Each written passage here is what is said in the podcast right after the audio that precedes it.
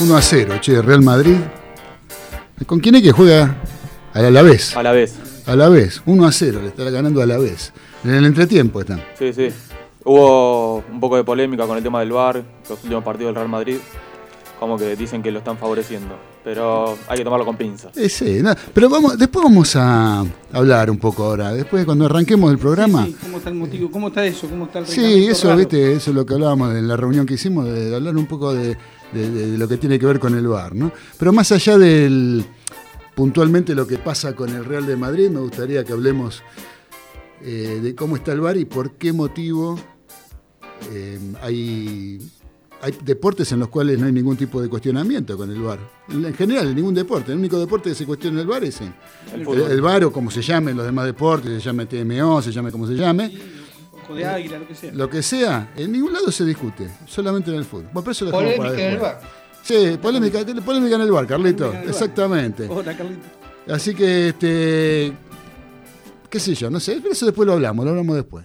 Ahora, chicos, qué lindo feriado. ¿eh? Oh, ¿Sabés que estoy con Sí, fiaca? está Vine con fiaca. Vos sabés que me acuerdo. A mí me, hace acordar- a mí me encanta el invierno, ¿viste? A mí me gusta, me gusta el invierno estar en casa, ¿viste?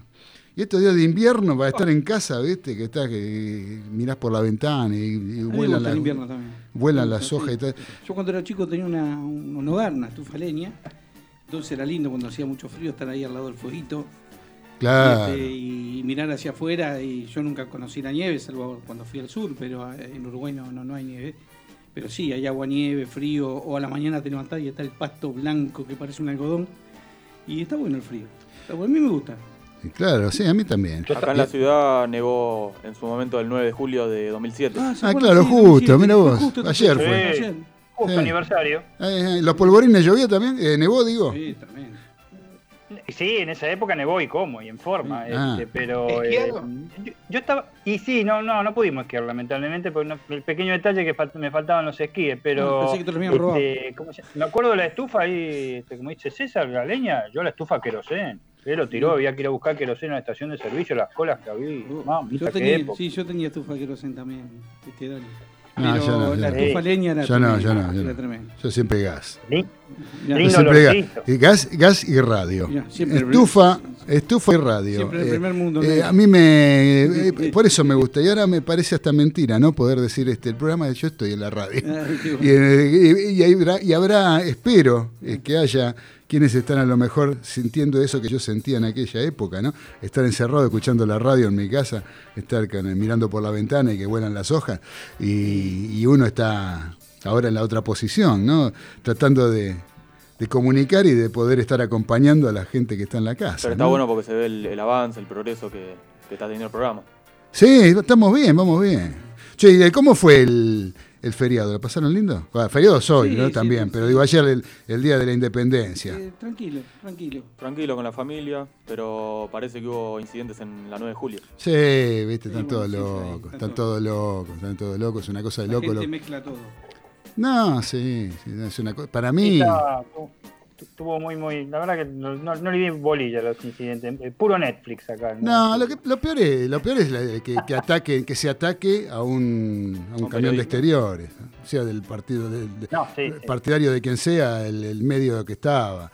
Eh, Están haciendo su laburo. Está haciendo su laburo. Ahora, por un lado, eso ya es una barbaridad, pero es lo que yo siempre digo, ¿viste? Vos no vas a ir con la camiseta de boca al medio de la hinchada de River. Eh, Claro, Obviamente. bueno, ahí está, ahí está. Es ambas ¿No? partes, vamos a ser sinceros. Este, me parece. O sea, no tendría por qué ser así. Porque Claro, claro. bueno, no, si vos sos de Boca, yo soy de River, ¿y por qué yo te tengo que sacar de mi bien. tribuna o pegarte o lo que sea? Aparte, negro, yo siempre digo que uno cuerdo tiene que haber, uno. Era un montón de gente, no habían 10, 12 cuerdos para que digan, che, muchachos, esto no Sí. es lo que estamos pregonando, vamos a suponer. No me peguen, soy Jordano. Claro, lo mismo. Jordano fue tremendo. Claro, claro, por eso no me peguen, soy Giordano, es lo, es lo mismo. O sea, vos ya sabés que si, este, ya sabés que las condiciones están dadas así. Entonces no mandes a la boca del lobo a... Claro, usted sabe ¿Qué que viví una anécdota que se lo voy a contar en dos minutos este, Sí. en el partido, en una Copa Libertadores eh, del 2015. Iba por Avenida Libertador, mucha gente que iba a la, a la cancha de River, y en un edificio sale un muchacho, veinte y pico de años, todo vestido con la contra, caminando de contramano por Libertador. Ajá. Lo que, sinceramente, yo no le iba a decir nada porque te- me parece bárbaro. Creo que no era el momento, como digo yo, porque si pasa algo. No, lo vi que caminó una cuadra, lo seguimos, digo, justamente para meternos. Digo, porque va a pasar algo y lo primero que pasa, lo sancionan al club, se bárbaro. No, llegó hasta el auto que lo tenía estacionado ahí, se subió y se fue. No lo podía creer. No, bueno, este. Así, así podría ser siempre, ¿no? Sí, Pero- no pasa siempre. pero- Pero, No, bueno. no pasa No pasa nunca. yo no te pasa digo, nunca, yo es el primer caso que me entero Bueno, del nosotros tuyo, por eso lo seguimos porque con mis hijos y con unos amigos éramos seis o siete, pues dijimos, ¿por qué no lo seguimos? Si lo hacemos bolsa, me dijo uno, no, no, al contrario, vamos a acompañarlo hasta el auto porque esto va a terminar en una carnicería. No, no, lógico, bueno. Eh, bueno, mismo la. eh, bueno, bueno, ese es otro tema de, harina de otro costal, pero bueno, en, la- en, la- en la- en el barrio de La Boca hay mucho hincha de River. Sí, señor. Hay mucho hincha de River. Es más, River nació en La Boca. Claro. Eso me decía un hombre que yo atendía. Yo en una época estaba a cargo de la sucursal de Barraca del banco y venía un hombre a cobrar la jubilación, que vivía en La Boca. vivían- los de La Boca venían todos a cobrar ahí, la gente de La Boca. Y me dice, yo soy orgulloso, me decía el hombre, un hombre mayor, un jubilado, me decía, yo estoy orgulloso que los dos clubes más importantes de la Argentina de La nacieron de mi barrio, decía, nacieron en La Boca. Y él estaba, estaba contento por eso, respetaba mucho. lo es más, el que es de La Boca lo respeta mucho a River. Este, ya, o sea, el, el viejo, ¿eh? el viejo del barrio de La Boca, se respeta, se respeta, se respeta, no es que se quiera ni que... Nada. No, no, se Yo respeta. el otro día vi una nota, este, vieron que, que- que Boca quiere comprar las casas esas que están del otro lado de la calle, Sí. y hay un señor que yo lo vi ¿eh? y no lo vende porque es de River. Dice, no importa la plata que vende. Claro. Pero si es de River no van a comprar la No, casa. sí, hay gente de River, hay mucha gente de River que vive en La Boca que quedaron desde, tiempos inmemoriales, Sí, de cuando se crearon los clubes, Sí, ¿no? Ahora están los nietos, vaya a saber. Seguro. Che, bueno, pero ¿te parece si arrancamos con el programa? Dale. Sí, porque vinimos a hacer un programa de radio nosotros. ¿Sabían ustedes? Así es, sí, ¿Sí? sí. Dale, Nico, vamos con el programa.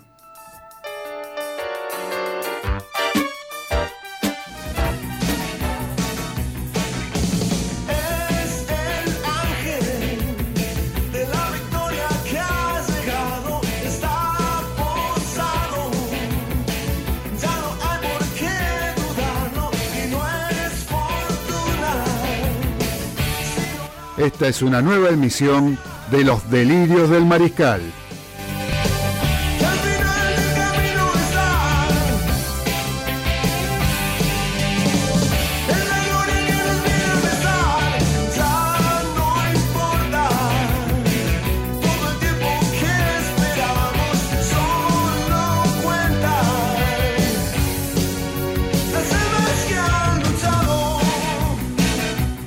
Los acompañaremos durante dos horas con la mejor opinión del acontecer deportivo y todo el rock argentino.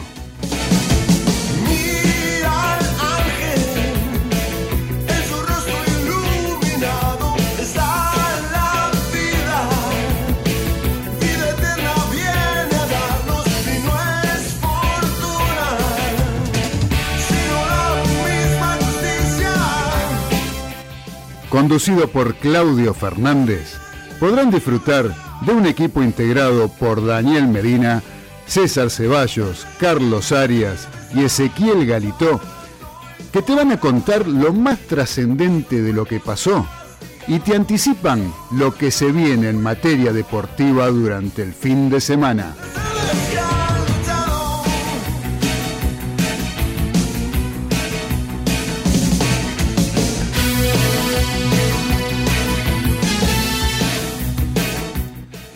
No te muevas de Radio del Pueblo, que ya comienza Los Delirios del Mariscal.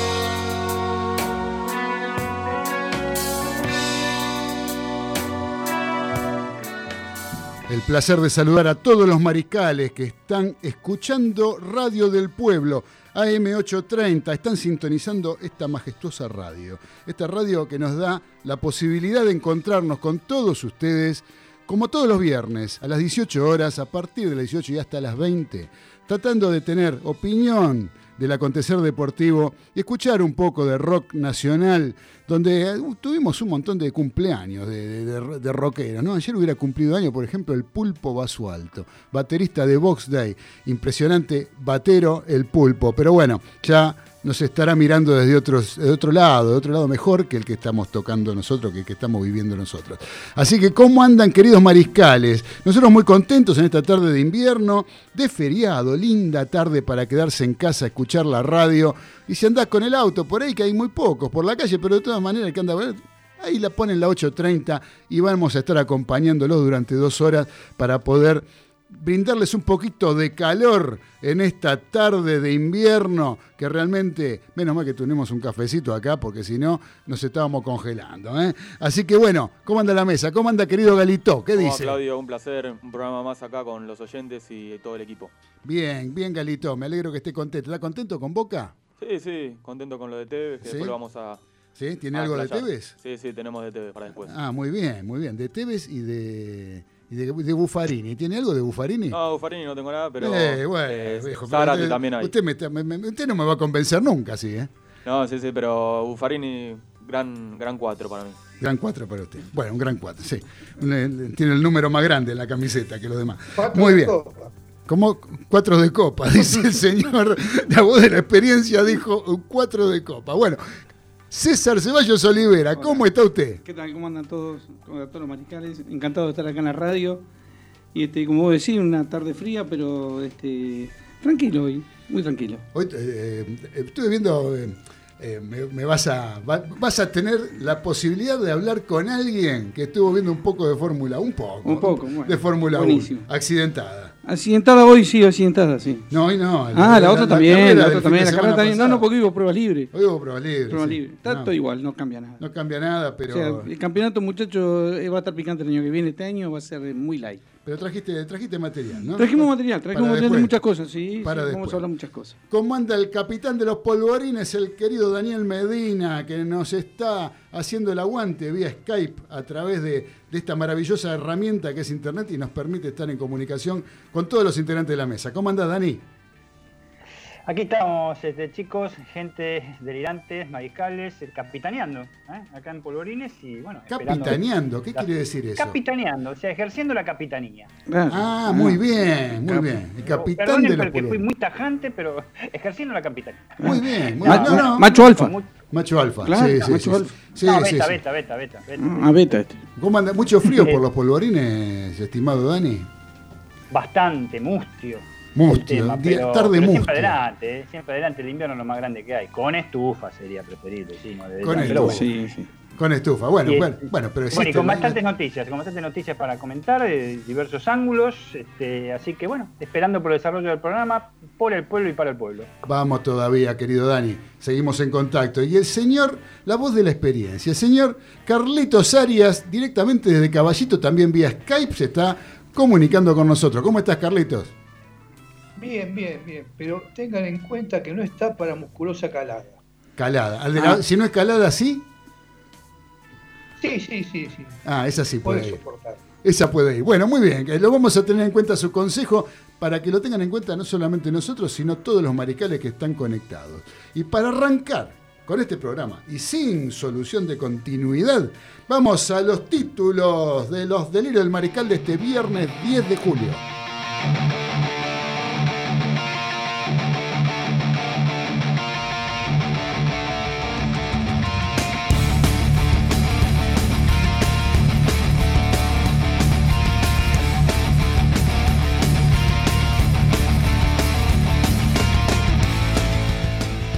Una deuda del infierno. La FIFA sancionó al Club Atlético Independiente por una deuda que mantiene con el América de México por el pase del paraguayo Cecilio Domínguez. Los de Avellaneda deben más de tres palos verdes a sus pares aztecas y se van a comer una multa de 809 mil dólares más intereses. El guaraní fue una transferencia récord para el rojo, pero ahora tiene una deuda súper récord. Y ahora, ¿quién nos podrá ayudar? ¿El Chapulín Colorado? Digo, ¿el Chapulín Rojo?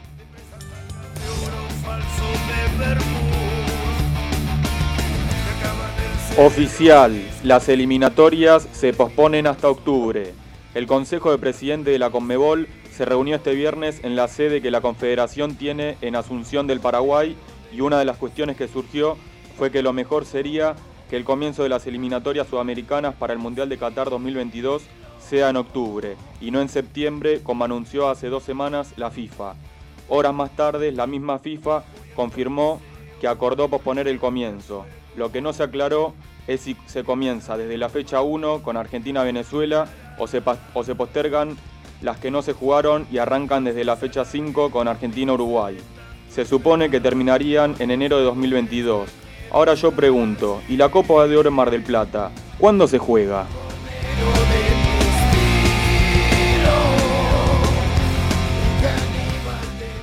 la posible fecha de regreso de la Copa Libertadores. Tras una reunión del Consejo Directivo, la Conmebol oficializaría el mes de septiembre, más precisamente el martes 15, como día de reanudación del torneo de clubes más importante del continente. Por otra parte, la Copa Sudamericana regresaría a la acción recién en octubre, el lunes 26, ya que para terminar de definir los participantes, primero deben definirse los grupos de la Libertadores. Los que terminen terceros pasarán automáticamente a la Sudamericana, cuya segunda fase debe ser sorteada. En la Libertadores se encuentran Tigre, River, Racing, Defensa y Justicia y Boca, todos con dos partidos disputados. Algunos de ellos podrían continuar en la Sudamericana, donde ya están Unión, Vélez, Lanús e Independiente. A empezar a mover las piernas, muchachos.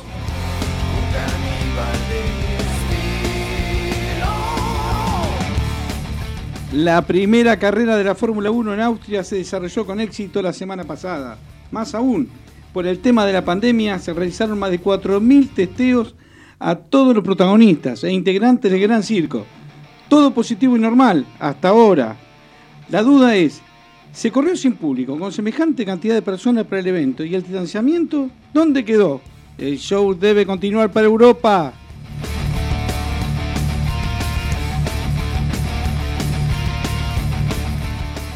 Vuelta a las fuentes. Tras quedarse sin Super Rugby y la Unión Argentina de Rugby sin ingresos ni fondos, cambia el mapa del deporte de la pelota ovalada en el país. Los de más de 30 años ya ganaron su dinero. Los de 25 que habían empezado a ganarlo con la incógnita de qué será su futuro. Y los de 20 deberán volver a gestar su futuro profesional, ya no jugando y tacleando, sino en la universidad. El honor de ser Puma volverá a ser prioritario.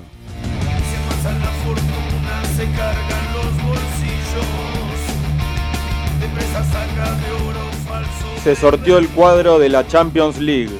Después del parate provocado por el coronavirus, la Champions League dio el primer paso hacia la reanudación este viernes por la mañana. En la ciudad suiza de Nyon se llevó a cabo el sorteo de cuartos de final y además se definió cómo será el formato de la definición en esta temporada más que atípica. Así quedaron los cruces. Para la instancia de cuartos se define entre el vencedor de Juventus y Olympique Lyon contra el vencedor de Manchester City y Real Madrid. El vencedor de Barcelona-Napoli contra el vencedor de Chelsea-Bayern Múnich. Leipzig contra Atlético Madrid y Atalanta versus Paris Saint-Germain. En agosto, la PlayStation a full.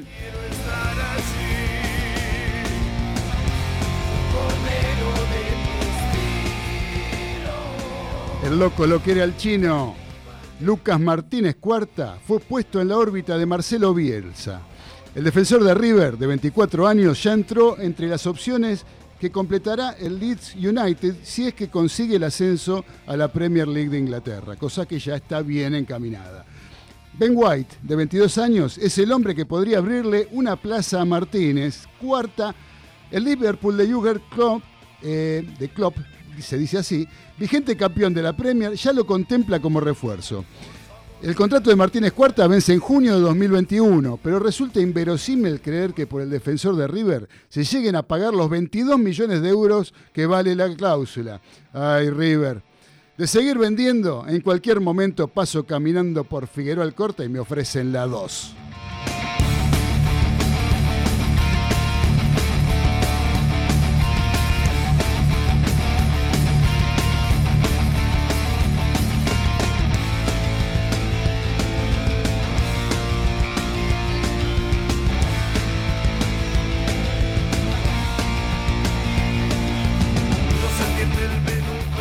Bien, eh, queridos mariscales, estos fueron los títulos de los delirios del mariscal de este viernes 10 de julio de 2020.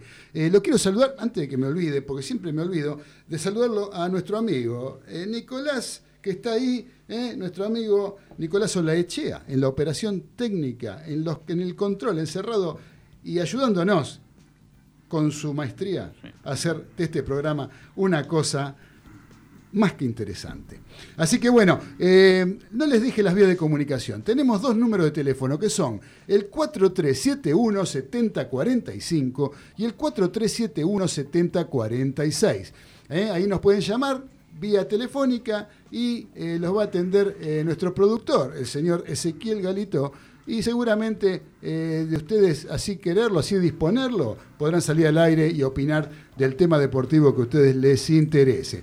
Pero tengo un mensaje, por ejemplo, que ya me están mandando acá este, el profe Richard. ¿eh? Profe Richard de Vita está mandándonos, saludándonos y mandándonos un mensaje de audio que lo pongo ya para que lo escuchen.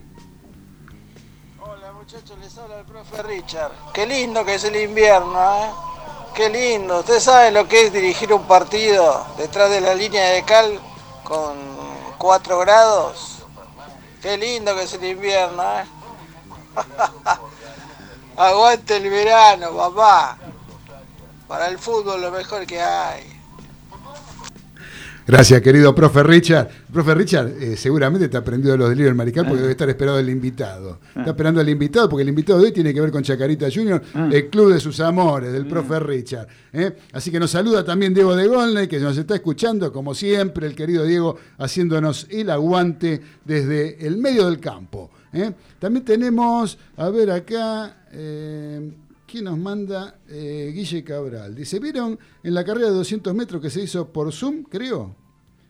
La carrera de 200 metros por Zoom. Carrera de 200 metros por Zoom. Bravísima. Sí, la verdad que ha salido un carrerón. Bueno, gracias, querido. Un Zoom largo era. Querido Guille, el Jimmy Hendrix de Barraca, siempre presente acompañándonos. Así que, muchachos, decíamos, nos queda, mira, casi que no tenemos, ya se nos fue el primer bloque con todo esto, pero yo quería, por, lo menos dejarlo planteado y después arrancamos el segundo hablando un poquito y redondeando el tema. Eh, con, resulta lo que lo que estábamos diciendo recién, lo que mencionamos recién en la mesa de café, es lo que tiene que ver con el bar, ¿sí? O cómo se llamen los distintos. Eh, protagonista el bar no es para eso, me parece, pero bueno. ¿Cómo, cómo? Que es protagonista el bar y no está hecho para eso, me parece a mí. No, no. Porque vos no ves en el tenis, en el ojo de águila, el protagonista no es el ojo de águila, son los jugadores de tenis. No, lógico. En el fútbol pasa que eh, es, para interpretación del árbitro y ahí juega. Creo que ahí a mí no me gustaría que, porque si no, ¿para qué lo que tenemos el bar? El bar tienen que estar cuatro personas que sepan de lo que es el juego y de todas las mañas, porque ¿se imaginan en Europa este, que hay problemas con el bar o duda? Lo que va a hacer acá con los mañosos que son los jugadores.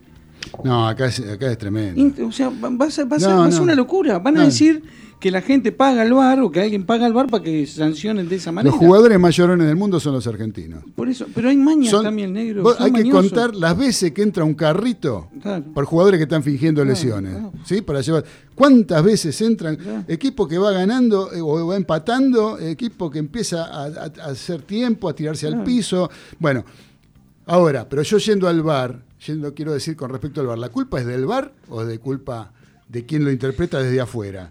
¿Sí? La culpa es de la cultura del fútbol, que no se respeta al referee. Totalmente, bueno, no hay duda. Bueno, entonces, o la culpa, yo creo que la más importante de todas, tiene que ver con el reglamento del fútbol. Para, mí, este, chicos, este, es compartida. La cultura del fútbol, sobre todo en Sudamérica, y haciendo hincapié, como bien vos dijiste, Claudio, recién en Argentina, eh, no, se respeta al árbitro. Punto uno. Para mí, primero eso. Y segundo, que el reglamento honestamente yo estoy esperando todavía tener algo claro que leer con respecto al funcionamiento del bar o al procedimiento del bar. Para mí no es claro, no sé, yo creo que a mis 61 años yo creo que ya sé leer y sé eh, tener un poquito de raciocinio de comprender lo que se dice. Y a veces eh, que no comprendo, o por lo menos este, no me llega, no me llega. Sí, yo estoy de acuerdo. Eh. yo lo que me refería un poco a lo que tiene que ver con el reglamento. Yo creo que el reglamento del fútbol no es taxativo, o sea, no está claro. O sea, quedan muchas cosas y muchas decisiones a consideración del criterio del referee. Entonces, siempre hay que tener criterio para cualquier deporte, eh, eso está más que claro. Ahora, eh, eso de que quedan cierta lo que le parece al referee, o sea, yo escuché eh, referees opinando en esta semana con todo lo que tenía que ver eh, con las jugadas de, del Real de Madrid, y que al Real le cobran, el otro no, y que decían, no, pero están bien cobradas las dos, eh, decía el otro, no, pero esta sí, la otra no, y- y sale a cuento, por ejemplo, jugadas que para mi criterio, para mucha gente y para otros no, eh, queda, por ejemplo, el penal de Neuer a Higuaín en la final del Campeonato del Mundo. Mucha gente dice no es penal porque pegó primero en la pelota. Entonces eh, el reglamento tiene que ser muy claro.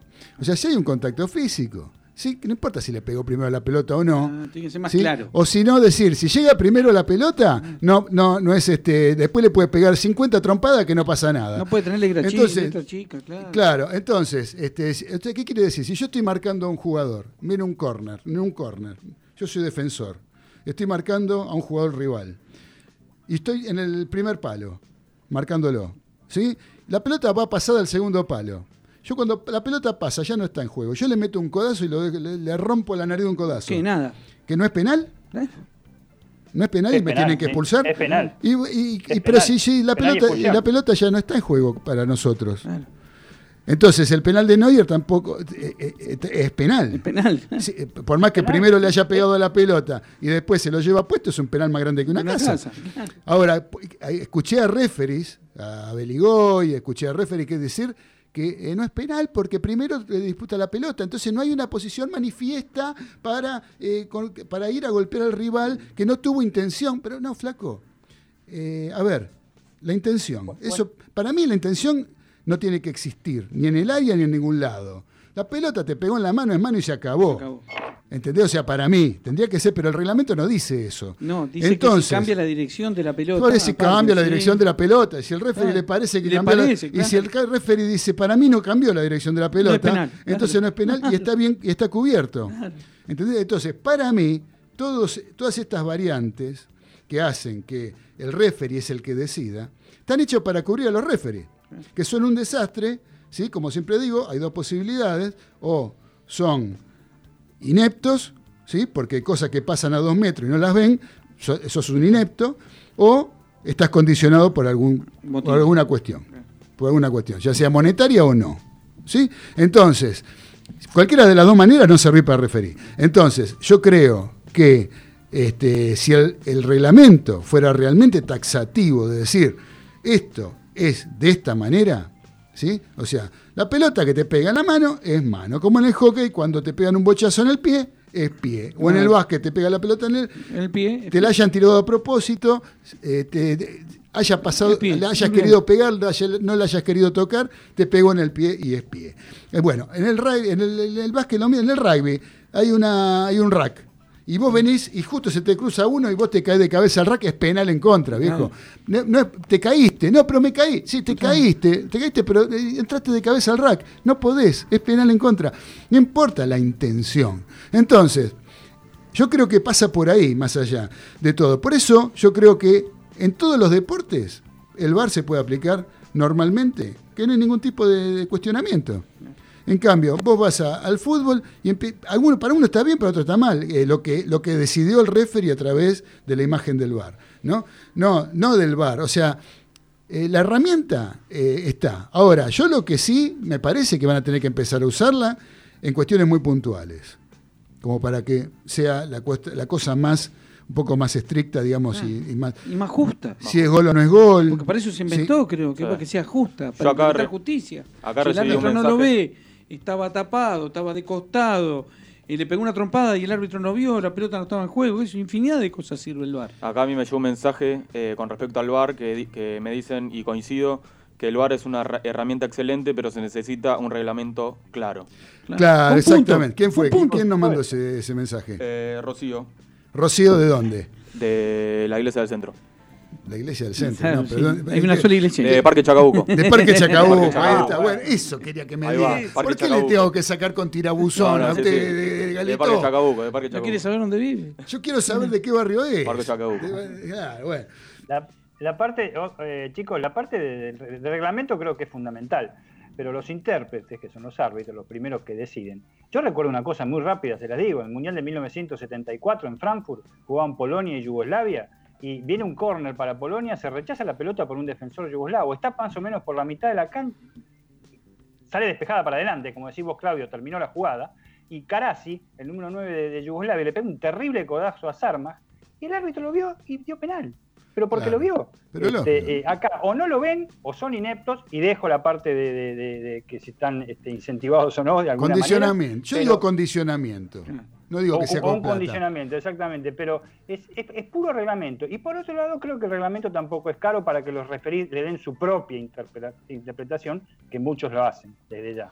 O sea, esto da por, por es- esto que le pasó, que le hizo Caracia a Sarma, ¿eh? hace una pica de años, es, da por tierra por todos los comentarios que hace Beligó y Sánchez y toda, toda esa manga de ineptos, porque la verdad, yo tengo que decirlo, son ineptos, este, que no tienen sentido. Infracción dentro del área, si la ves, es infracción y es penal. Por ejemplo, una piña, nada. Lo que pasa es que ni acá, ni en Europa también, no se cobran. Cuando viene un corner y se rematan a palos, porque se rematan a palos, este, no se cobra. Listo. Claro, hay- hay. ¿Por qué no se cobra? Claro. El reglamento tendría que decir que se cobre. No se cobra. Claro, bueno, por eso, pero porque queda a criterio del referee, Dani.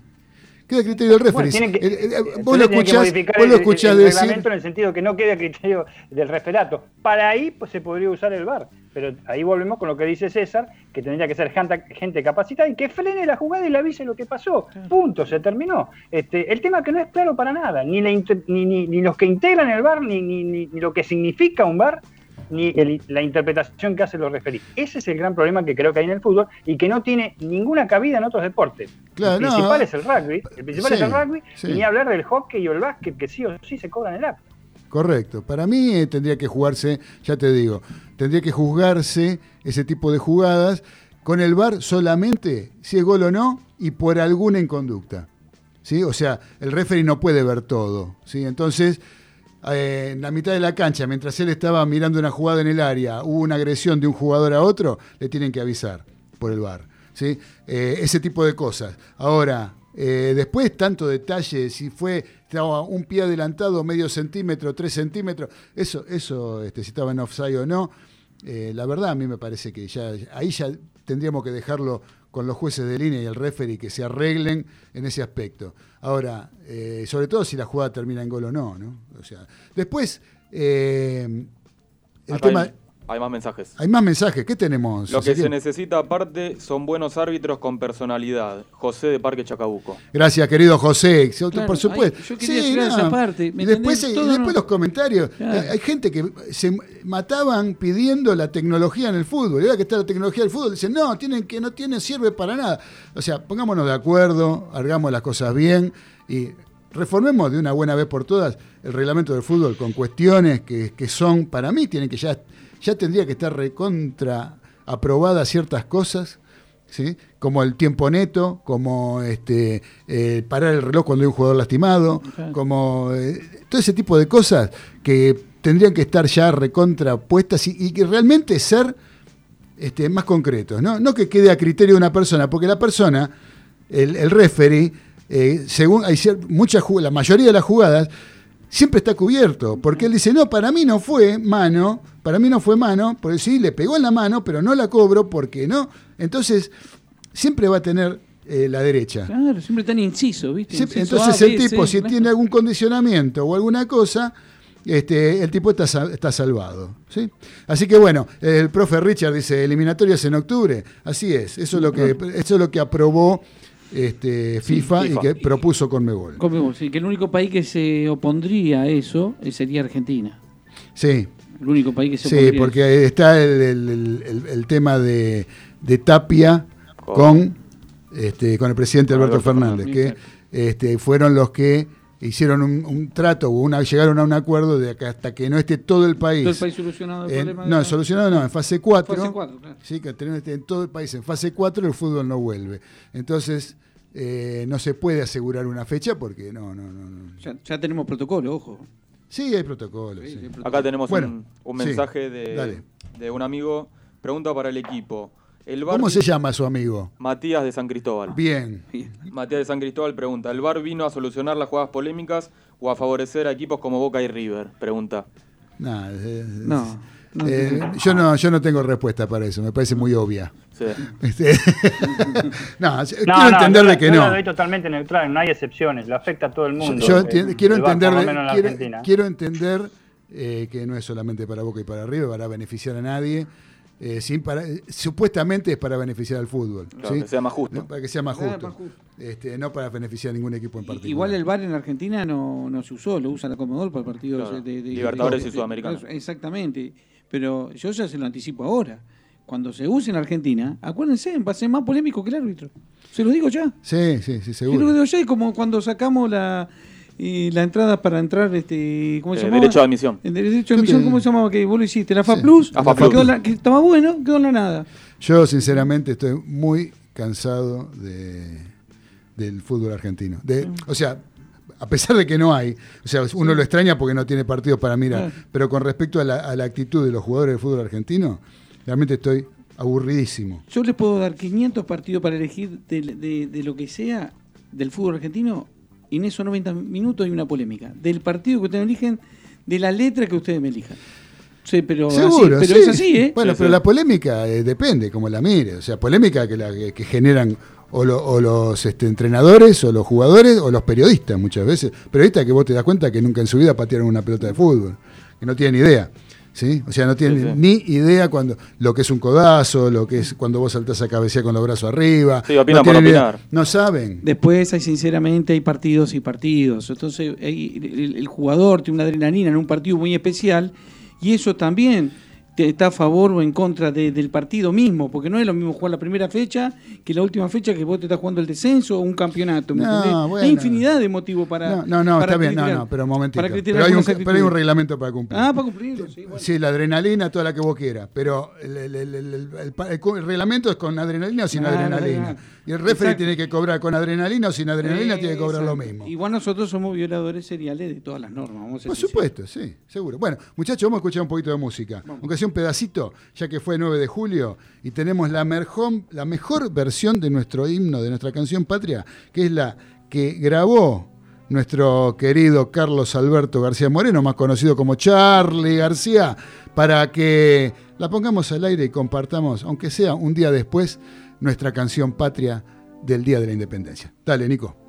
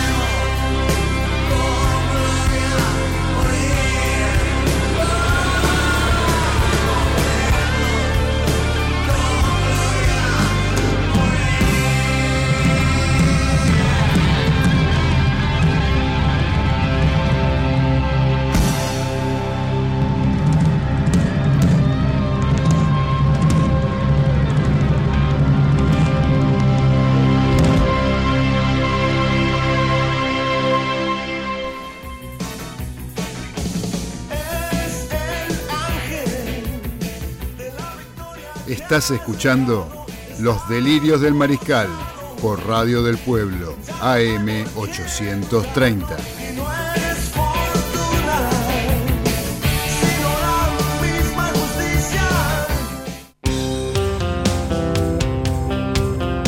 Continuamos en Los Delirios del Mariscal a través de Radio del Pueblo AM830 en esta tarde de invierno y de feriado en la República Argentina. Llegando a todo el país, también llegando por internet y también por nuestro canal de YouTube, ¿sí? el canal de YouTube de, de Radio del Pueblo, que se llama AM Radio del Pueblo. También ahí pueden no solamente escuchar nuestras voces, sino ver nuestros bellos rostros. ¿eh? de los que estamos acá. ¿eh? Por lo menos el de Ceballos y el de Galito, el de Galito digamos. Porque, Te digo que más se ve es el tuyo. Bota ahí la cámara. ahí. sale con fondo negro. sale con fondo negro la filmación esta. Bueno, muchachos, este, tenés un mensaje vos. Sí, ¿qué un breve mensaje. Eduardo de los Polvorines nos saluda por el programa y habló del tema del. Di- Ajá. Dice que el VAR está hecho para terminar con la viveza criolla. No entiende por qué en el, en el rugby se aplicó bien y en el fútbol no.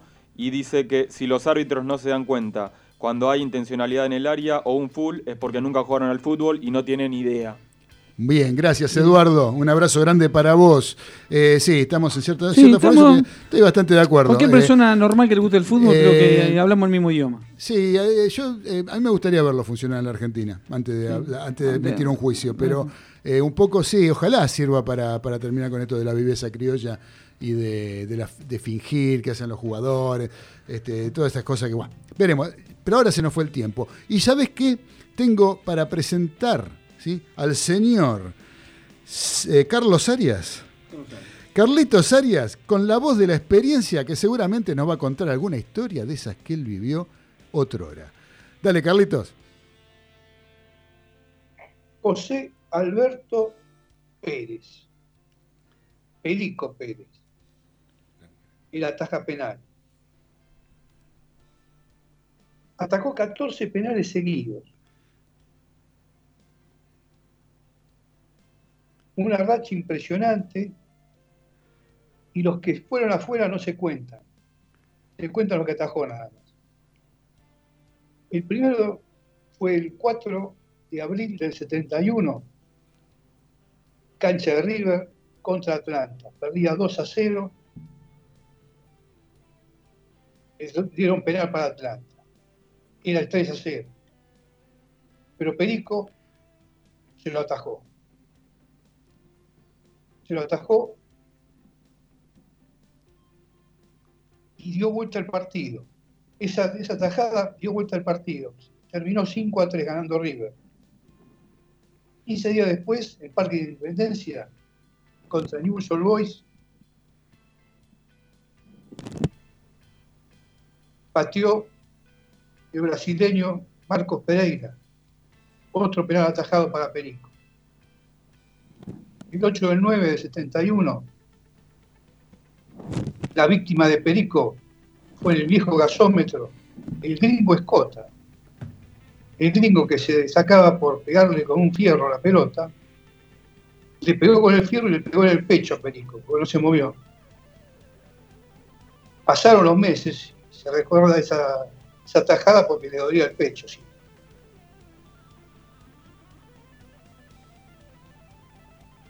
Después le tocó a Vélez. Roque Nievas, defensor de Vélez, El mono Nievas. exacto. Se la sacó con los pies.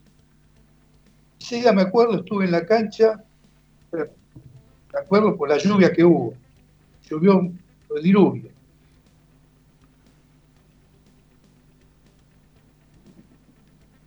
Después ya viene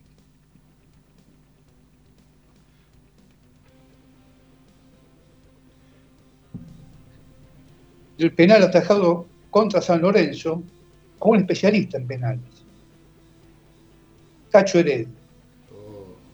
Un grande, un grande. Bueno, se lo atajó. Fue la ratonera y se lo atajó igual.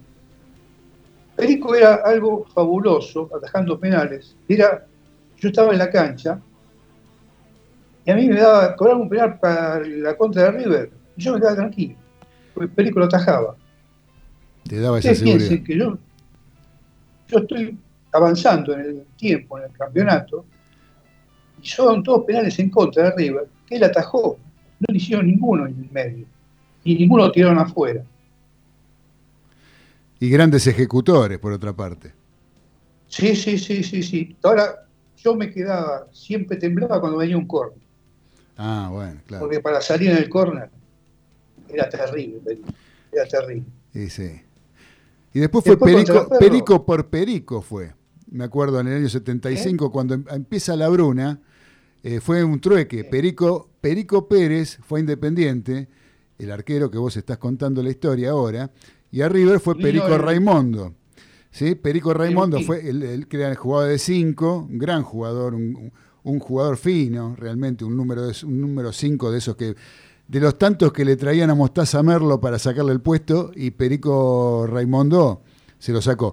Porque la. Bruna en aquel momento había querido, quería tener la columna vertebral con jugadores de experiencia. Entonces trajo a Mariscal Perfumo, ¿sí? de número 2, a Perico Raimondo como número 5, que ya era un muchacho más veterano, y tenía Pedro González en la delantera, que era ya un muchacho que también tenía una trayectoria desde aquellos viejos, los matadores de San Lorenzo.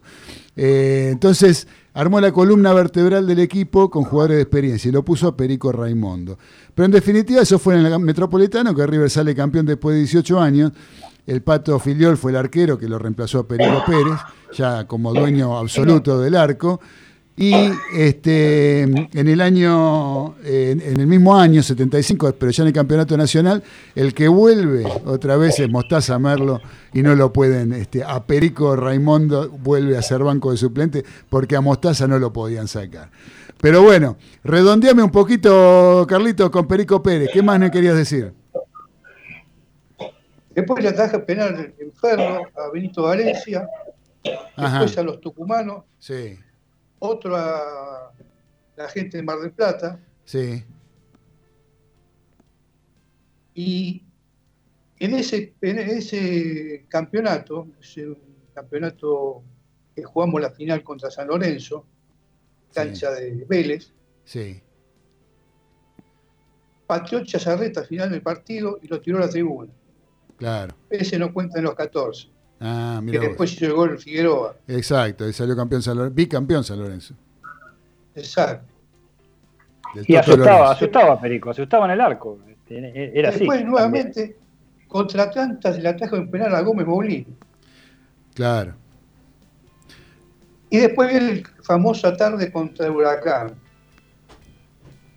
que le ataja los dos penales a, a Brindisi.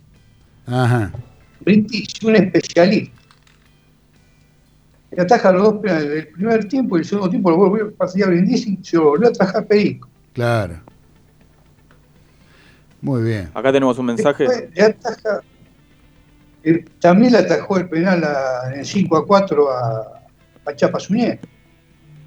También. Ah, el 5 a 4 le atajó un penal a Suñé, sí, es verdad. El día de la cancha de Vélez. Ese día vos estabas en la cancha Claro. también. Claro. Así que bueno, sí, Te cuento, la ataja en All Boys, All Boys, en Ferro le ataja un penal a un joven Cacho Sacardi ajá, y después, el, ¿sabes quién le saca, es- le hace el número 15 para cortar la racha? Uno que ya le había, lo había castigado Perico, Cacho Heredia. Cacho Heredia, bueno, un grande, un gran jugador de San Lorenzo de Almagro, Cacho Heredia. Uh, Así que, es algo que esto no, no creo que, que tenga parangón. no, creo que el no récord lo tiene él. Así de, de penales seguidos, creo que lo tiene, lo, lo mantiene el récord atajado de penales atajados eh, continuos, ¿no? Uno atrás del otro. Sí, continuos en el campeonato. Sí, sí. Sí, sí. realmente impresionante. Es Te- digo que yo sufría horrores cuando salía a cortar un gol. Y bueno, bueno, se- tenía su falencia, pero en los penales era como medio como Goico, ¿no? Goicochea, que atajaba penales y después no era un gran arquero, pero para los penales era mandado a hacer. Son especialistas en, Sí. esa, en esa instancia, ¿no? Así que muy bien, Carlitos, Acá tenemos- muchas gracias. ¿Qué pasa, Galito? Acá tenemos un mensaje de José de Parque Chacabuco de nuevo. A ver, Los que vimos fútbol de la época de los matadores extrañamos ese juego. El tu- y, y además agrega, el tucumano Albrecht pateó 56 penales y erró uno solo en toda su carrera. exactamente. Otro especialista es en patearla. Empateando. Patearlo. El tucumano Albrecht. Una, Sí, una señor. barbaridad. Así que bueno, gracias Carlitos Arias por la voz de la experiencia, este segmento que tenemos y dimos a llamar la voz de la experiencia. Eh, Dani, sé que tenés. Sí, señor. un- sé que tenés una mm, eh, un informe sobre la, la Primera Nacional. ¿Sí? ¿Vos calcula- calculás que para antes de. En, en cuatro minutos podés, o en tres minutos y medio, podrás, aunque sea comenzarlo, ¿podés? Dale, lo comenzamos y, te- y- y ya lo estoy este, este, calculando. Dale. 3, 2, 1, top. Ya. Este, bueno, no, el tema ya le hemos mencionado a Estudiantes de Río Cuarto, un equipo de la Primera Nacional, recién ascendido de, de lo que era el antiguo Federal A. Eh, ya le hemos comentado en anteriores programas cómo había sido este, su óptica, óptica con respecto a, a- a la pandemia, a la suspensión del fútbol en Argentina. Simplemente como cosa distinta a muchos, este, eh, de lo que está, mucho de lo que está pasando con los jugadores libres a partir del 30 de junio, eh, eh, Estudiantes de Río Cuarto tenía nada más que nueve jugadores que quedaron libres, que quedaban libres el 30 de junio pasado. Eh, de esos nueve jugadores le renovó el contrato a los nueve, totalmente a los nueve. La única persona que eh, no renovó el contrato y que quiso ser libre es Maximiliano Sbrum, muchacho, que, muchacho, ser bastante veterano en, estas lides, ya tiene 35 años, viene de Rafaela, y que se quiere volver a- justamente a Rafaela para culminar su tarea, ya sea su, su gestión deportiva en el fútbol, ya sea en Benur o en Atlético Rafaela. Después le renovó el contrato a todos. ¿Qué quiere decir con esto? Vamos, vamos a la gente informando de cómo se hace un plan, cómo se hace una organización con respecto a algo inesperado con respecto a la pandemia. Primero, todos mis jugadores, todos mis jugadores de mi equipo, el equipo que yo presido, soy el presidente del club, les renové el contrato. Eh, eh, evidentemente hay un recorte que no llegó al León de Río Cuarto, eh, porque, por el tema de la pandemia. Por ejemplo, hay, hay algo muy, muy evidente, Néstor Ortigosa.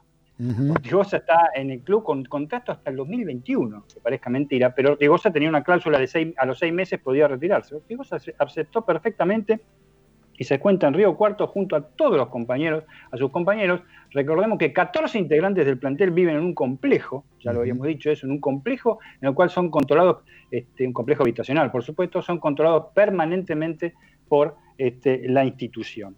Y el presidente eh, Alicio de Agati todavía tiene la ilusión, y, todo Río Cuarto así lo, espera, del tema de definir el tema del ascenso en la cancha. Pero creo que ya estamos más o menos en, en- en los cuatro minutos, ¿no, Claudio? Así que podríamos continuar después porque hay una perlita para decir, una, un remate final para lo, para lo que es estudiante de Río Cuarto y cómo procede un club de la Primera Nacional con respecto a algo que afectó a todos en general, que es la pandemia. Cómo, este, sin jugar al fútbol, cuida a sus jugadores y cuida la institución. Perfecto, Dani, lo dejamos para eh, cerrarlo en- más adelante, más tarde. ¿Sí? Ahora quiero leer un mensaje de Mónica Ordóñez, Mónica de Valvanera, que dice, hola, buenas noches, muy buen programa, eh, acá escuchándolos, la música muy buena como siempre, cariños a todos. Muchas gracias, querida Moni, Gracias, Moni, un besos placer. para vos. Este, vos, eh, Galito, Acá- ¿tenés algo? Sí, tenemos Sandra de Devoto, nos saluda por el programa y dice, muy buena la elección del himno de Charlie. Gracias, Sandra.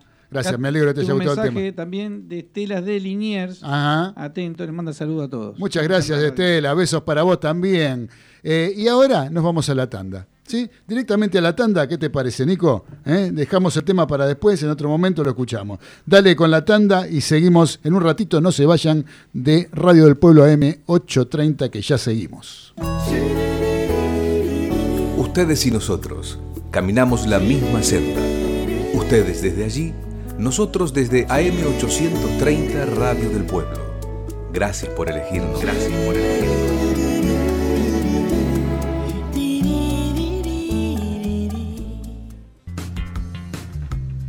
Voces 830. Un espacio para el testimonio de los principales protagonistas. La síntesis necesaria en el momento oportuno. Aquí en Radio del Pueblo. Estas son las voces en AM830. El senador provincial de la coalición cívica en Juntos por el Cambio, Andrés de Leo, se refirió a la media sanción de la ley de declaración de emergencia para pymes en territorio bonaerense.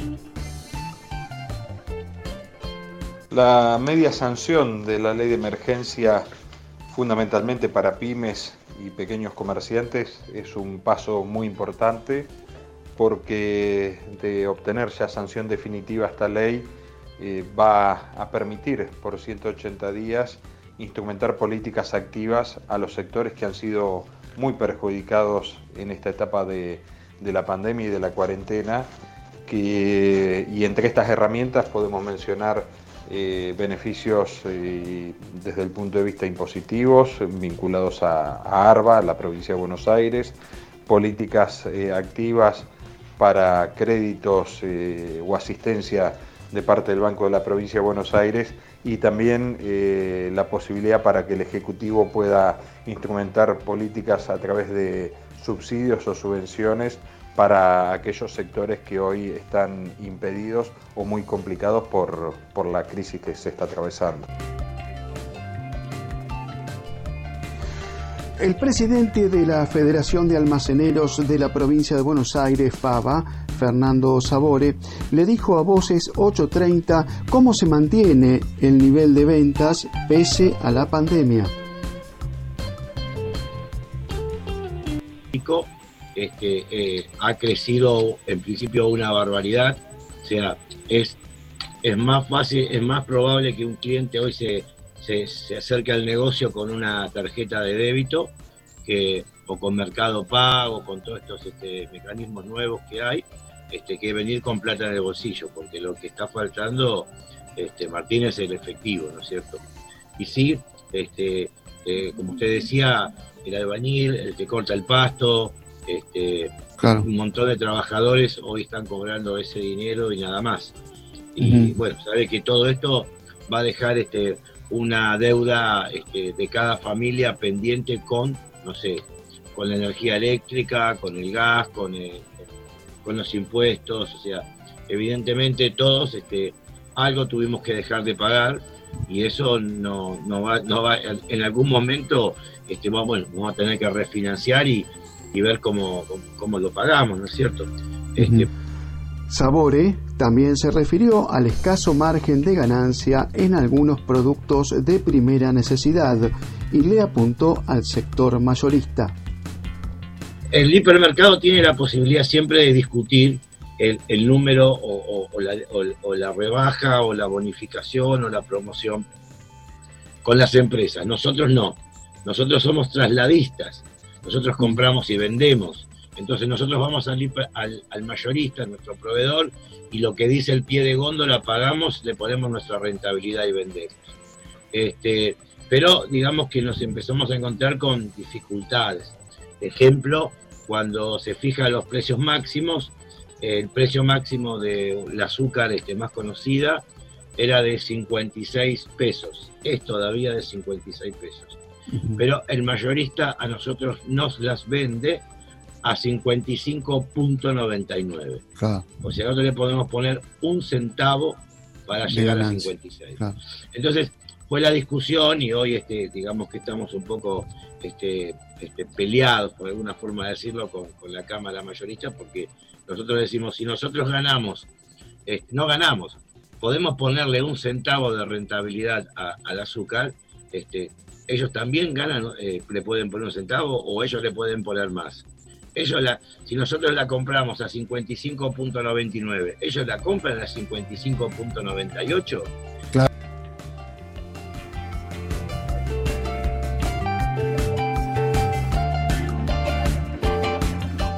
Esto fue Voces 830 por Radio del Pueblo AM 830. Comunicate con nosotros. Escribí a voces830 arroba gmail.com.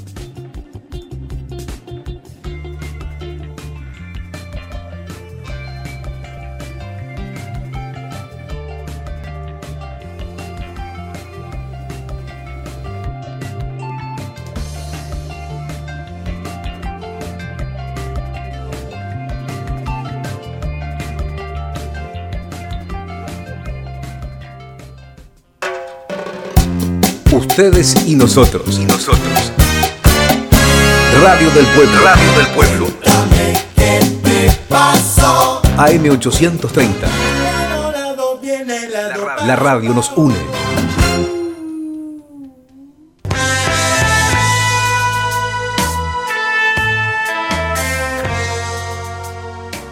No te vayas de Radio del Pueblo, AM830, que ya continúa Los Delirios del Mariscal.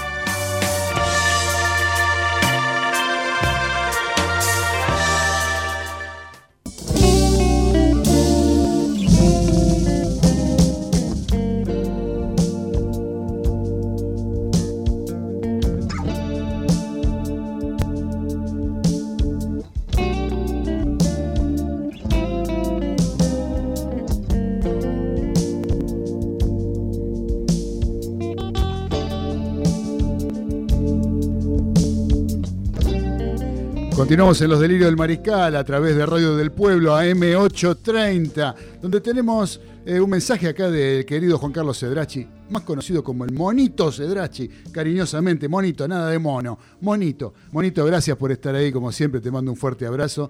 Tenemos actividad en el chat, pero también tenemos a eh, una persona para conversar con nosotros al aire y me estoy refiriendo a un jugador eh, llamado Lucas Cano. ¿sí? Lucas Cano que es eh, uno de los jugadores que más se nombró o más que fue casi una revelación de lo que fue el campeonato de la Primera Nacional eh, en Chacarita Juniors. Y los saludo, querido Lucas, ¿cómo estás? Hola, buenas, ¿cómo andan todos? Bien, Lucas, este, ¿cómo estás pasando este día de frío, invierno, este día feriado? ¿Cómo estarás encerrado en tu casa tranquilo, no? Sí, sí, acá en casa con la familia y bueno, eh, tratando de que, de que pasen los días rápido, ¿no? Para, para poder volver a entrenar. Bien, bien, eso te quería preguntar. ¿Cómo, cómo es tu, tu situación actual eh, con respecto a, a, tu situación contractual, a tu situación como jugador de fútbol eh, con el Club Chacarita Juniors? Bueno, yo con, con Chacarita tenía contrato hasta el 30 de junio, así que ahora estoy estoy en condición de libre y bueno, esperando eh, con mi representante saber qué, qué ofertas hay para, evaluarla y bueno, y tomar eh, la mejor decisión, ¿no? Correcto. Eh, ¿No seguirías en Chacarita?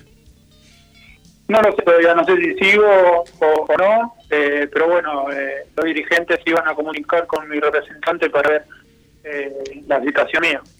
Correcto. ¿Tenés alguna otra propuesta de algún otro club?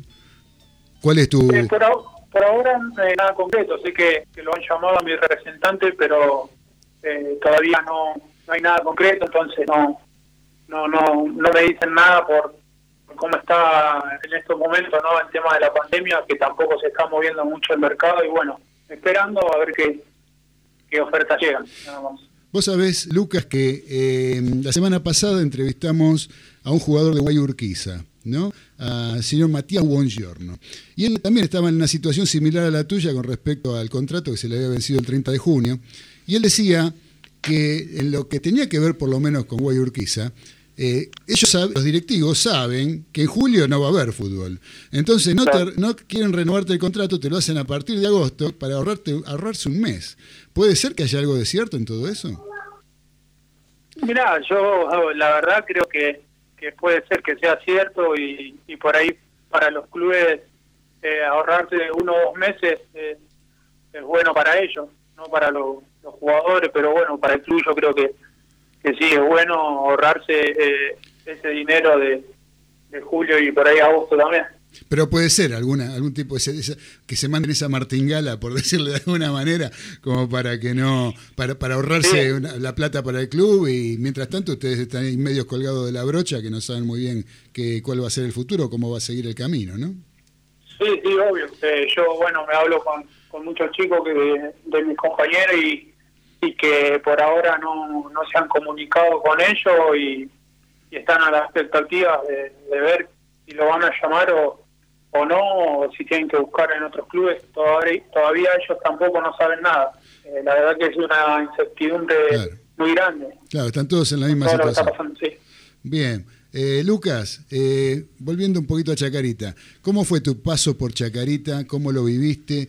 Eh, porque estaban en una situación bastante complicada, ¿sí? en un momento, en el- por el fondo de la tabla, y después, con la llegada del Pampa Viaggio, inclusive empezaron a repuntar y hacer una buena campaña hasta que esto se cortó, ¿no? Sí, sí.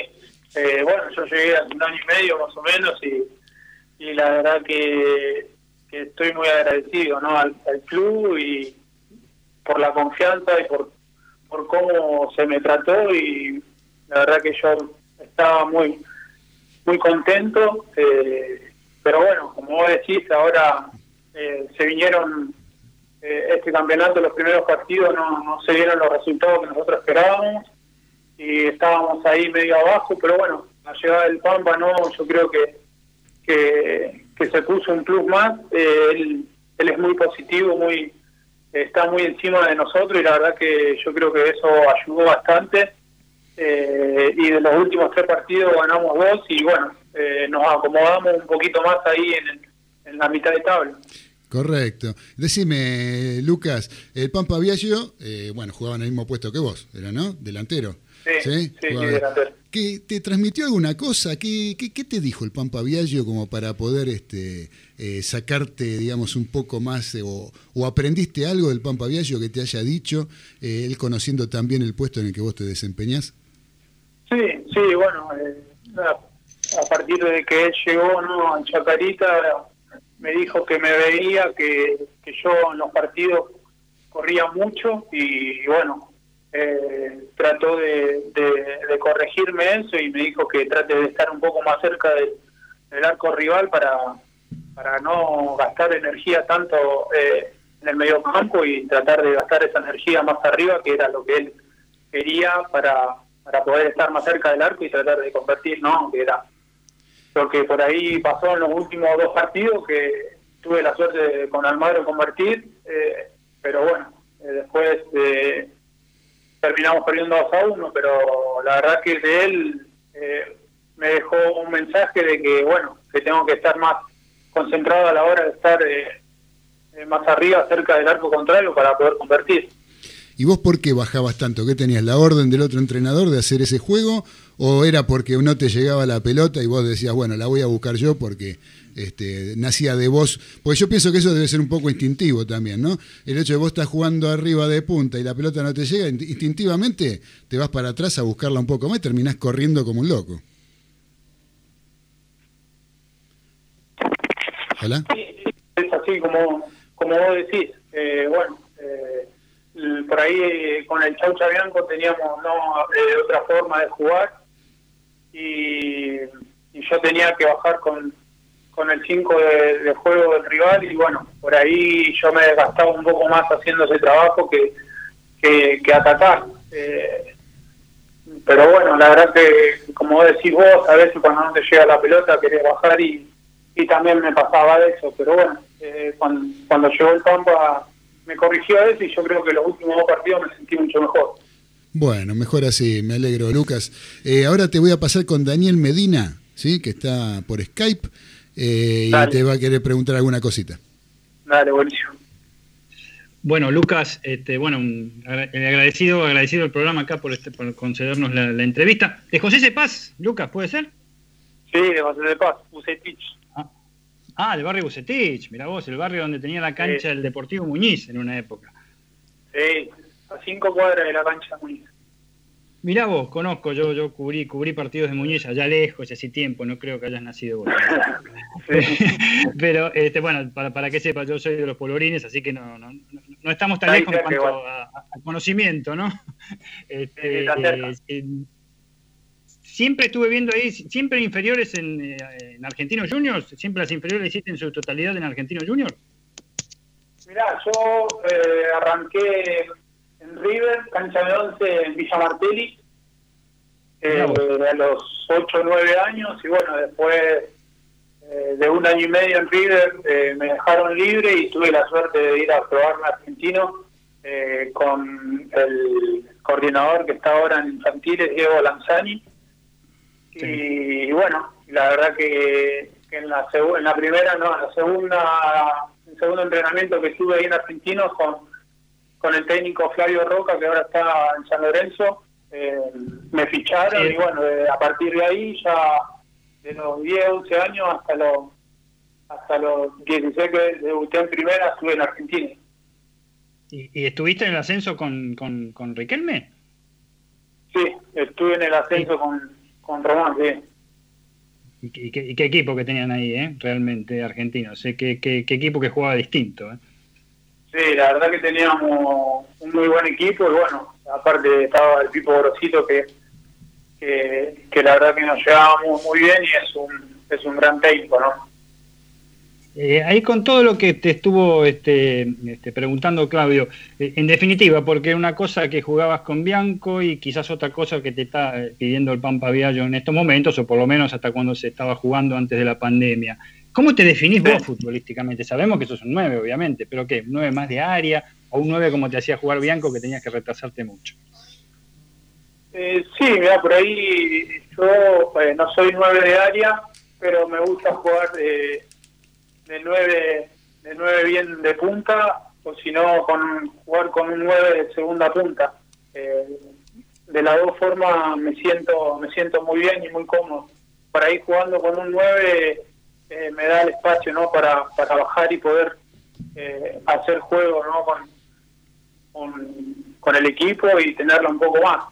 Eh, después, bueno, jugando de nueve solo, eh, eh, con la corrección que me dio ¿no? el Pampa Viallo, es estar un poco más cerca del arco para aprovechar las pelotas que, que me lleguen y, y, y la energía que perdía en el medio campo, tratar de, de ponerla ahí arriba para, para tratar de convertir. ¿Cómo, cómo lo definís? Al, porque yo sé positivamente por, por trascendidos de- de- del mundo del ascenso, periodismo gráfico, periodismo este, radial, eh, eh, que en realidad el Pampa Viallo te quiere ¿eh? en el club. Este, ¿Cómo lo definís al Pampa en cuanto al estilo? ¿Qué, ¿Cómo te parece el estilo que él eh, ha, impulsado en Chacarita? En estos dos o tres, tres partidos, creo que fue cuatro, no recuerdo bien. Yo mm, recuerdo el gran triunfo con San Martín en Tucumán, en Tucumán, y lo último que vi fue justamente cuando hiciste el gol, el gol, que abrieron la cuenta contra el Mario y cayeron después se lo dio vuelta. Sí, sí, bueno, lo que yo el- el- desde que vino, no- bueno, esas tres fechas, como decís vos, no lo conocía, eh, pero vi que, que ellos trabajan día a día, ¿no? Y están muy encima con el, con el coordinador y el propio el preparador físico, estaban muy encima de nosotros para que para que levantemos el ánimo, porque la verdad que veníamos muy mal. Y bueno, eh, yo creo que, que pusieron ¿no? toda la confianza en, que nosotros íbamos a salir adelante, que Chacarita era un, un club grande que estaba, que como que estaba eh, relajado y bueno, eh, creo que despertaron a la mayoría de los jugadores y, y pudimos demostrar lo que lo que es Chacarita en las últimas tres fechas. Eh, yo creo que, que el Pampa no, bueno, eh, eh, nos dio ese plus y esa confianza para que nosotros demostremos que, que somos que éramos un gran equipo, ¿no? Sí, la, la última que te hago yo de mi parte, acá mi casi coterráneo de José Paz, vendría a ser, yo soy polorini por José Paz. Así que este, anduviste por Malasia, Sí, estuve siete meses en Malasia. siete meses en Malasia. Yo leí anécdotas tuyas, pero ¿es cierto eso que se, en, el tema de orar, este, el tema musulmán, este, paraban este, el partido, práctica, lo que sea, este, para orar ahí y vos ahí paradito con la pelota? ¿Te quedabas? Sí, sí, la verdad que sí, se paraba, bueno, en el entrenamiento que la mayoría de las veces entrenaba a la noche porque hacía mucho calor, eh, se paraban cuatro o cinco veces para, para rezar y bueno, eh, yo tenía que, que esperar hasta que terminen y estaba ahí eh, haciendo jueguito con la pelota hasta que terminen. La verdad que bueno, eso es, es algo que, que tiene ellos allá como, como religión, ¿no? Y bueno, eh, se lo respetaba, no, no había no había nada en contra. Muy bien, muy bien. Este, le vamos a dar el pase acá a Ezequiel que quiere hacer una pregunta. Ezequiel Galito te va a preguntar algo, Lucas. Lucas, hablamos de tu paso por Argentinos Juniors y por Chacarita. Yo te quería consultar de acá en adelante qué metas o sueños tenés planteados para tu carrera. Bueno, sí, eh, en realidad no uno siempre apunta a lo más alto y, y la verdad que a mí me gustaría volver a jugar en un equipo de primera división y, tratar de, de mantenerme ahí y consolidarme para, bueno, después eh, poder saltar a un, eh, a un club grande de, de- de- ya sea de acá de primera o un club de, de Europa. Me gustaría jugar eh, en Europa. Así que bueno, apuntaremos primero a, a, a un club de primera para, para ir empezando paso a paso. Y otra cordita que te quería hacer, ídolos o referentes dentro del fútbol que tratás de imitar. No, por ahí eh, miraba, miraba mucho al Kun Agüero y, y por ahí veo que tengo algunas eh, características parecidas como, como es el juego de él y, y la verdad que lo miraba bastante. Te saluda César Ceballos acá, Lucas. Hola, hola Lucas, querido, ¿cómo estás? ¿Qué haces, César? ¿Todo Este, bueno, eh, pensar que quizás hace 10 o 15 años atrás y, y pensar que hoy te iba a hacer una, a hacerte algunas preguntas de fútbol estaba muy lejos de cualquiera de las dos partes, ¿no? ¿Cómo estás vos? Este, te mando un beso grande a toda tu familia. Y te quiero hacer una pregunta, Luquitas. Eh, estuviste en Chile también. ¿Cuánto tiempo estuviste en Chile? ¿Y qué diferencias viste con nuestro fútbol? Sí, estuve, bueno, estuve un año ahí en, en Deporte La Serena, en Chile, y bueno, fue un, paso, ¿no? También en mi carrera para poder afrontar a lo, a lo que se venía después, y bueno, el fútbol eh, de Chile eh, lo vi un poco diferente, por ser segunda división, no, yo creo que igual eh, se jugaba se jugaba muy rápido, pero bueno, no había la eh, el choque que tienen acá en segunda o en primera división de, de Argentina, por ahí te dejan te dejan un poco más de espacio como como para poder jugar y, y yo creo que acá en, en el ascenso en, en Chacarita eran los espacios eran muy chicos. Ah, mirá, y, y Lucas, ¿y el compañerismo, todo el trato normal que hay en el fútbol, este, hay alguna diferencia con lo que viviste este, afuera y lo que viviste acá en el fútbol argentino?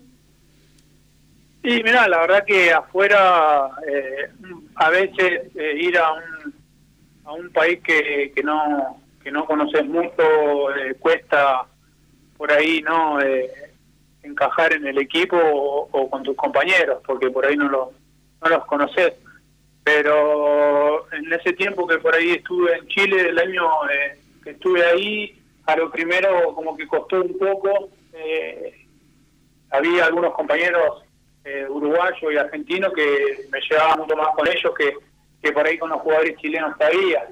Eh, pero bueno, como te digo, a lo primero por ahí se complicaba, pero después ya, ya por suerte me llevaba bastante bien con todo.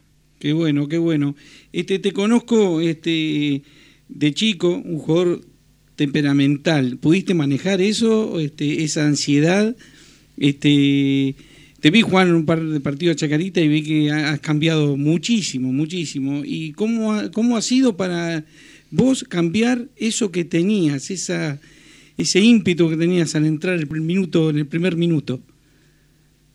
Y mirá, sí, la verdad que eh, siento un cambio muy grande de cuando empecé en Argentino, debuté muy chico, a los 16 años, y creo que, que esa ansiedad que tenía cuando era chico eh, me- a veces me perjudicaba porque quería quería hacer muchas cosas en un rato y, y, y por ahí no, no me benefició eso y bueno, eh, por ahí no tuve la suerte que, otros tienen cuando, cuando debutan eh, en primera división, pero bueno, eh, por suerte eh, ahora puedo manejarlo mucho mejor y, y creo que, que estoy eh, como más, se puede decir, maduro. eh, la verdad que, que pienso más y trato de, de esa ansiedad no, no tirarla eh, toda apenas arranca y tratar de, de mantenerme tranquilo y aprovechar las oportunidades que uno tiene cuando cuando es necesario y no y no demostrar siempre lo que uno sabe hacer, ¿no? Claro, claro, tal cual, tal cual. Ha crecido, Lucas. Bueno, te mando un beso grande. Ahí ahora te voy a dejar con Galito. Te mando un beso a toda mi familia. Un beso a la tuya y, y muchas gracias por estar en el programa. ¿eh? No, dale, César, un abrazo grande para vos y para la familia también. La última que te hago, Lucas, eh, el técnico que más te marcó y por qué. Bueno, a mí la verdad que, que el que más me marcó fue Pipo Rosito, que me dio ¿no? la oportunidad de, de poder eh, debutar en primera y, de ser de, ser quien soy hoy también, ¿no? Porque bueno, eh, como te dije, me dio la posibilidad de poder ser un jugador profesional y, y de poder de, eh, demostrar de, eh, la clase de jugador que soy yo y bueno, eh, la verdad que, que para mí eh, fue un orgullo también no ser eh, dirigido por él, me llevo muy bien con él y bueno, totalmente agradecido con él por, por parte mía y de mi familia por darme la oportunidad esa, ¿no? Dale, gracias y todos los éxitos. Dale, muchas gracias a ustedes. Dale, un beso grande, Lucas. Bueno, Lucas, te-. Lucas Cano, te agradecemos de todo corazón. No me queda más que saludarte, que despedirte, darte las gracias por la deferencia de habernos atendido y desearte todo lo mejor para esta etapa que te tiene medio ahí en la incertidumbre de dónde vas a seguir tu carrera. Pero seguramente va a ser con un buen final esto porque sos un gran jugador y tenés la, la posibilidad de, de lucirte a donde vayas. Así que te mandamos un fuerte abrazo y gracias, Lucas. Dale, muchas gracias a ustedes y bueno, eh, cuando quieran, eh, no hay problema, volvemos a charlar. Va a ser un placer, va a ser un placer. Te mando un gran abrazo. Chao. Igualmente.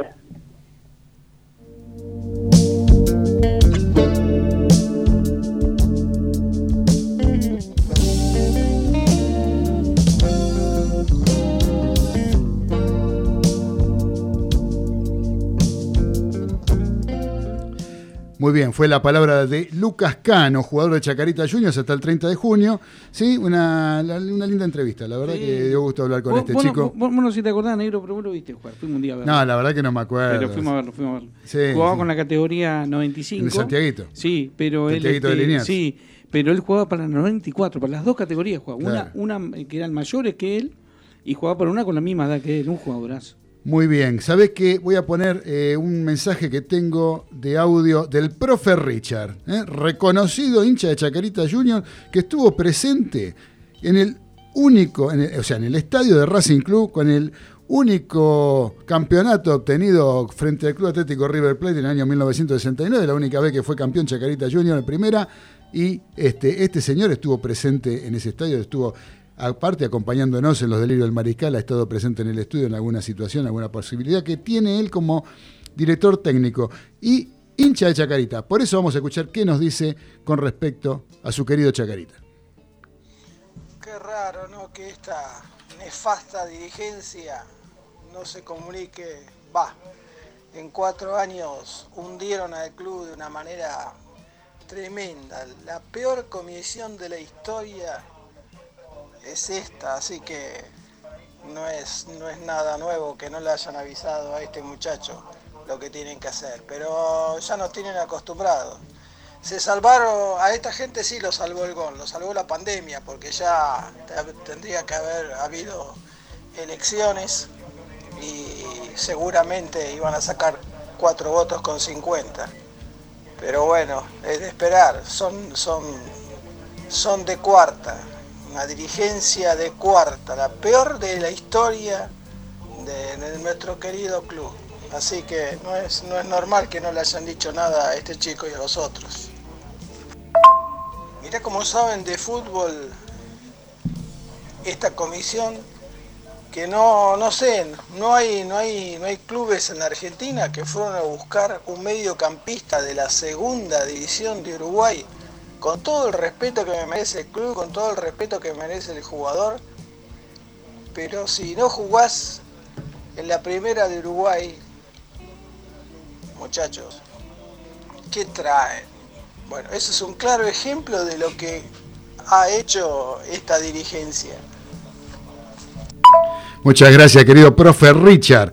Y ahora, ¿vos querés tener mensajes ahí? Tengo mensaje, muy bueno el programa y el reportaje a Lucas Cano. Saludo para todos los maricales de Adriana de Almagro. Gracias, Adriana de Almagro, hincha de Ferrocarril Oeste. Acá mandan saludos a los muchachos de River, de la tribuna Belgrano Alta. Belgrano Alta. Bien. Saludos una- para todos los mariscales. Abrazo para todos los hinchas de River de la Belgrano Alta. Para todos, ¿eh? Sí, y ¿qué, y qué tenemos más? un par más. Agustín de Belgrano Sí. y Enrique de Devoto nos saludan por el programa y nos felicitan. Gracias, querido Agustín y Enrique. ¿eh? Abrazo para ambos. Gracias por estar conectados a Radio del Pueblo M830. Ahora vamos a pasar un mensaje de Raimundo, que nos manda un audio, Raimundo. Lo vamos a poner a Raimundo y pegadito nomás, después ya directamente, Nico, nos vamos al tema que nos pidió el capitán de los polvorines. El señor Daniel Medina nos pidió la balada del diablo y la muerte, ¿sí? De la renga. Pero primero escuchamos a Raimundo y después pegadito vamos con el tema musical. ¿Qué tal? Buenas noches. Hoy quisiera comentar o compartir con ustedes cómo se extraña esa vuelta al fútbol, la presencia de las hinchadas, con esa poesía en sus letras, como por ejemplo, qué lindo que es estar en Villa Luro y a los de Vélez mandar saludos. O esa canción que le cantaban al Puma Rodríguez de Deportivo Español cuando le decían borombombón, borombombón, no sos un puma, sos un lechón. Pero básicamente hoy lo que quería recordar fue una anécdota que tuvimos una vuelta con Galito y Arias en el Odeón de Flores. Le preguntamos a, a Arias, ¿qué te gusta más? ¿Hacer el amor o la Navidad? ¿Qué nos respondió? La Navidad, porque es más seguido. Increíble, ¿no? Y Galito llama al mozo en un momento y le dice, mozo, mozo, esta gaseosa tiene feo gusto. ¿Qué le dijo el mozo? ¿No me la pediste con una pajita? Buenas noches. Muchas gracias. Y vamos al tema. Dale, Nico. Tremendo.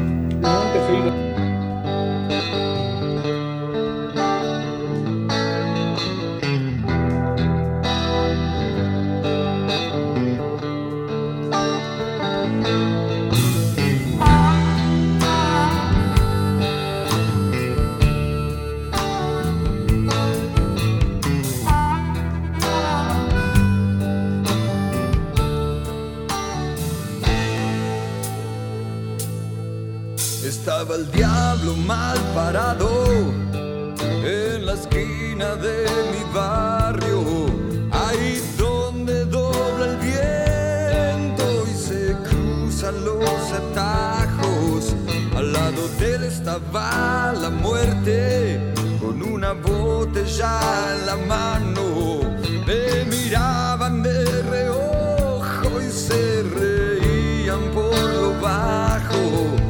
Yo que esperaba, no sé a quién, al otro lado de la calle del otoño, una noche de banda que me encontró desvelado, entre dientes voy a la muerte que decía, que decía así.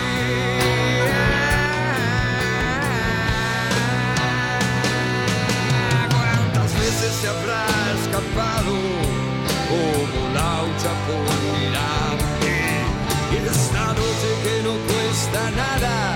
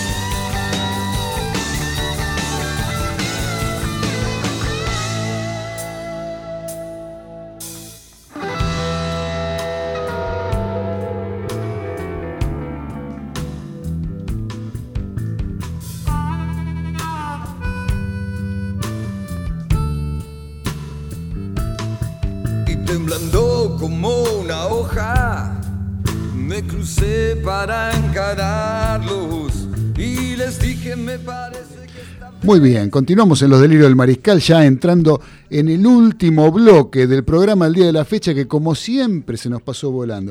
Acá nos pasan los últimos datos de los contagios, 3.367 contagios, todavía es un montón de contagios. Lo que pasa es que lo de los contagios también es un poco, tiene que ver con la cantidad de testeos que se hacen, ¿no? Yo calculo que van a saltar. Sí.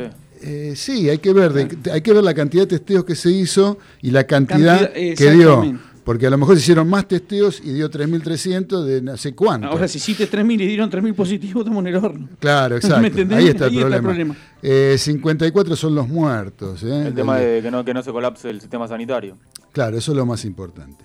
Así que, bueno, este, muchachos, ¿qué les iba a decir? ¿Alguna otra cosa les iba a decir y se me fue de la cabeza? Pero no importa, Galito, ¿qué les parece si arrancamos con, con su columna? Dale. Sí, porque ahí estábamos viendo que arregló Centurión, ya es jugador de Vélez. Ya es jugador de Vélez. Parece que arregló con Vélez. Sigue en Vélez y no, no va a venir a Boca ni a San Lorenzo, que también eh, se estuvo diciendo.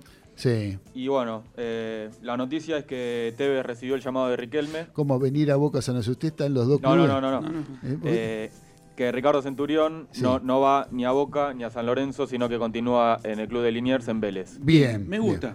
Me ¿Sí? gusta, sí. Me gusta porque creo que se portó bien. Se portó como Sí, una sí. persona bien. Aparte que se viene- quedaba en Vélez y se quedó en Vélez. Viene, viene de un momento complicado con la muerte de la sí, novia. Sí, yo creo que eh, habla bien de él. Este, eh, les digo, por ahí alguno no, no simpatiza. Y es uno de los últimos, porque uno no ve eh, la pata a la sota, pero uno de los últimos buenos jugadores que uno ve con una calidad.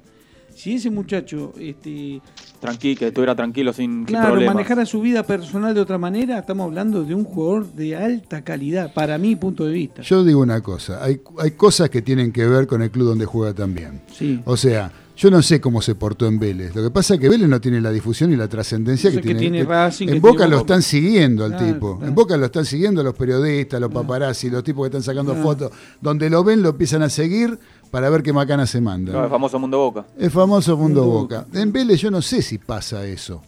¿Entendés? En Vélez está más Entonces, tranquilo. hay que ver todo eso. Uno se queda con el resultado de que no apareció ningún escándalo durante la época que estuvo en Sí, Vélez, pero bueno. Estos últimos cuatro meses no tuvo con qué igual. Hablando de Boca, vos sabés que, antes de que siga, eh, Ezequiel, sé que quiero tirar un tema que a lo mejor lo dejamos planteado para el programa que viene Dale. y lo podemos hacer como consigna. ¿Sí? Porque eh, se cumplió, el 8 de julio, se cumplió eh, años de la final del año 1991 entre Newell's y Boca. ¿Sí? que se jugó la final, que eran campeón, uno era cam- cada uno era campeón de, De los un- torneos, de los sí. torneos y jugaron una final para ver quién era el campeón. Eh, pero a lo que quiero llegar con esto, que la selección, ¿sí? para la Copa América de ese mismo año, del año 91, se llevó de Boca a la Torre y a Batistuta, ¿sí? que venían teniendo unos desempeños bárbaros. Eh, y a Newells le llevaron a Gamboa y a Franco. ¿sí?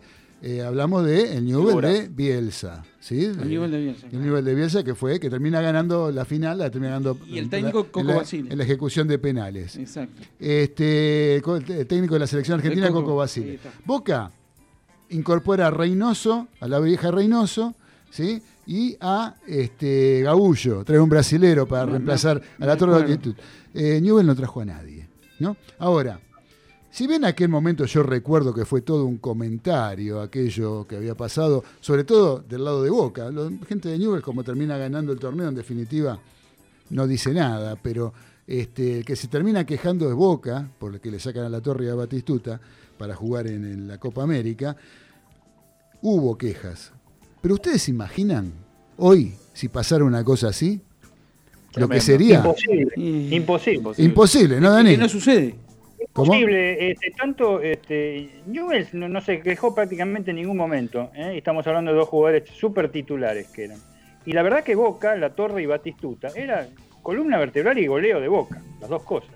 Este, incluso las dos personas que incorporó brevemente no satisfacieron para nada en los dos partidos que jugaron, salvo Reynoso que metió el gol contra Newell's, ¿no? En la bombonera. Exacto, Pero sí. este, eh, en ese momento era porque, como debería ser siempre y como es en Europa, Claudio, este, hay una fecha determinada para un torneo, este, justo coincidida con la final del torneo de acá, la selección era la prioridad que iba a jugar la Copa América. Punto, se terminó. Opinen lo que quiera todos los oyentes, todo. Pero es como se debería hacer ahora. Ahora, la pregunta que vos haces es que si ahora esto se podría hacer, no solo es impensado, sino que se crearía un programa especial en los medios televisivos para charlar sobre el tema. Sí, sí, por supuesto. Por supuesto. Yo me acordé de esto y digo, traspolando un poquito el tiempo, decimos, ¿cómo puede ser que en ese momento se hizo? Eh, hoy por hoy eh, serían, pondría negrito en el cielo. O sea, hoy en día tenemos campeonatos como la Copa Argentina que se juegan cuando tenés tiempo. O sea, ni siquiera, cuando, claro, cuando tenés los, los clubes dicen, este, ah, esta semana no tengo nada, FIFA, eh, claro. na- bueno, entonces voy a jugar la, La Copa Copa Argentina. Argentina. La Copa Argentina. Eh, bueno, y esto es lo mismo, ¿no? O sea, porque hay equipos que porque tienen que jugar este, una fecha de Copa Libertadores, ¿sí? Ponen el grito en el cielo de que le ponen un partido muy encimado con la fecha de Copa Libertadores. Y ¿Cómo, cómo, cómo- es esto, muchachos? Si, si tenés que jugar con la tercera, jugás con la tercera en, en el, en el campeonato que vos quieras. ¿Querés poner la tercera en la Copa? ¿Querés poner la tercera en el campeonato? No sé, arreglate, viejo. Hace un mix de jugadores. eh, ve la forma, pero si están las fechas determinadas. Hay que para- respetarlas. Hay que respetarlas. No se puede estar cambiando todo, ¿no? Y esto es un ejemplo de que en aquella época, de parte de Boca, yo creo que hu- hubo mucha- muchas quejas, sobre todo después del partido, ¿no? Cuando el resultado fue adverso para, el club de Boca. Pero para, en realidad, este, no fue una cosa que se que llenaron columnas y columnas ni horas de radio por No, el tema. día Se comentó, Sí, bueno, que el más perjudicado había sido Boca, que si bien a Newell le estaban sacando a Gamboa y a. Franco, ¿no? Casi nada de jugadores. titulares. Dos jugadores titulares, dos jugadores, dos flores de jugadores que ensamblaban en aquel equipo que era maravilloso, ¿no? Pero eh, tuvimos líos, ¿te acordás en sus 20 que no quisieron dar los jugadores a algunos equipos? Claro, el sí, año pasado, sí, 2018 sí. fue. Sí, sí, sí, tal cual, para el juvenil. Para el juvenil, Son 20 mundial. son de historias eh, que, que no se concretaron. El, el caso más famoso del sub-20 es Carlos Tevez. De Carlos Tevez, en el Claro. cual el presidente de Boca, Macri, simuló una lesión de, de Tevez ante la televisión, en Claro. un partido con Independiente 0 a 0, y Tevez este, no fue al Mundial Sub-20, no sé si eran Emiratos Árabes, no recuerdo, y a los 15 días estaba jugando la final con La el Intercontinental, sí. Y sí, bueno, por Bueno, eso, ese tipo de cosas que, que lamentablemente pasan hoy por hoy. Y con respecto, eso es lo que me disparó eh, leer que había se cumplía la fecha de aquel partido del año 91, ¿no? Pero bueno, en, de- de- en definitiva lo dejamos, yo creo que lo podemos dejar planteado, Dani, ¿qué te parece para el próximo programa? Y lo elaboramos un poquito más. Dale. ¿Cómo no? Dale, Lo así lo seguimos a ese que se nos explaye con las notas de Buffarini, digo, de Boca. Justo estábamos hablando de Carlos Tevez, que al el final continuará en Boca, luego del llamado de Juan Román Riquelme. Continuará por un año con la posibilidad de emigrar a otro equipo en diciembre. Era fácil arreglarlo al final, ¿no? Me parece que no era tan complicado. La era cosa. el llamado de Juan Román Riquelme. Era dejar un poquito de lado El los ego, egos, egos, sí. ¿sí? egos, egos. y no hubiera hecho falta que salga el patrón Bermuda. hacer- Tevez y, Tevez y Riquelme decían que no, como que no se querían molestar con llamados, pero hacía falta. Ya, Dejémoslo ahí. Pero por eso no tenés que andar mandando eh, emisarios, claro, andar mandando emisarios para, para que salgan en los medios a hablar pavadas y diciendo barbaridades como Claro, dijeron. sí, me sí, parece sí. que bueno. Aparte el presidente pintado, porque ni, ni nada. llamó, nada. No me, no me diga, presidente Pintado, no me lo No nombre. No me lo nombre el presidente Pintado, que me trae malos recuerdos. Y después otros casos, eh, Mauro Zárate eh, seguramente continúe, eh, ya que ahora la dirigencia tiene la pelota, pero eh, va a llegar a un acuerdo. Después eh, Franco... ¿La tiene la dirigencia o la tiene Zárate la pelota? No, eh, ¿Le- no, ¿No, Zara- hubo propuesta de Boca? Zárate eh, mandó con sus pretensiones y ahora la, la dirigencia está decidiendo. Ah, para que continúe La pelota Zárate. está en el campo de, de los dirige- de los de los dirigentes. Está bien. Y después, eh, otro, otro caso es el de Franco Soldano, el cual eh, se está tratando de, de bajar el, el precio porque el club griego Olympiacos pretende 300 mil dólares, pero se podría cerrar por menos plata. 300 mil dólares para qué? Para el nuevo préstamo. Nuevo préstamo Claro. por, eh, dos, por un año con opción a seis meses más. Ajá. Y después, eh, bueno, Mauricio Isla probablemente no, no llegue porque mm, Manuel Pellegrini, que es el nuevo director técnico de Betis de España, se lo quiere llevar para Europa. Y bueno, esto que veníamos comentando de Centurión que continuará en Vélez. Betis está un poco como que reestructurando, el Real Betis El Real Balompié. Betis, sí. Real Betis Balompié. No, está, pues, eh, ese equipo, eh, a mí siempre le tuve simpatía, no sé por qué.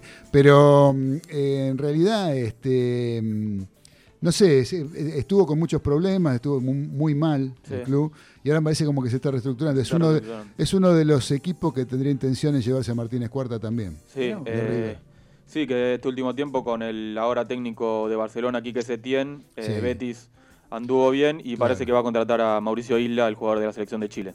Bien, a Boca no va entonces. No, no. Probablemente no, porque Boca ya mandó la oferta hace 20 días y no hubo respuesta. Y parece que le seduce más continuar en Europa bajo el chileno, bajo el mando del chileno Manuel Pellegrini. A mí me dijo mi asesor Recanatini, ¿usted lo conoce a Recanatini?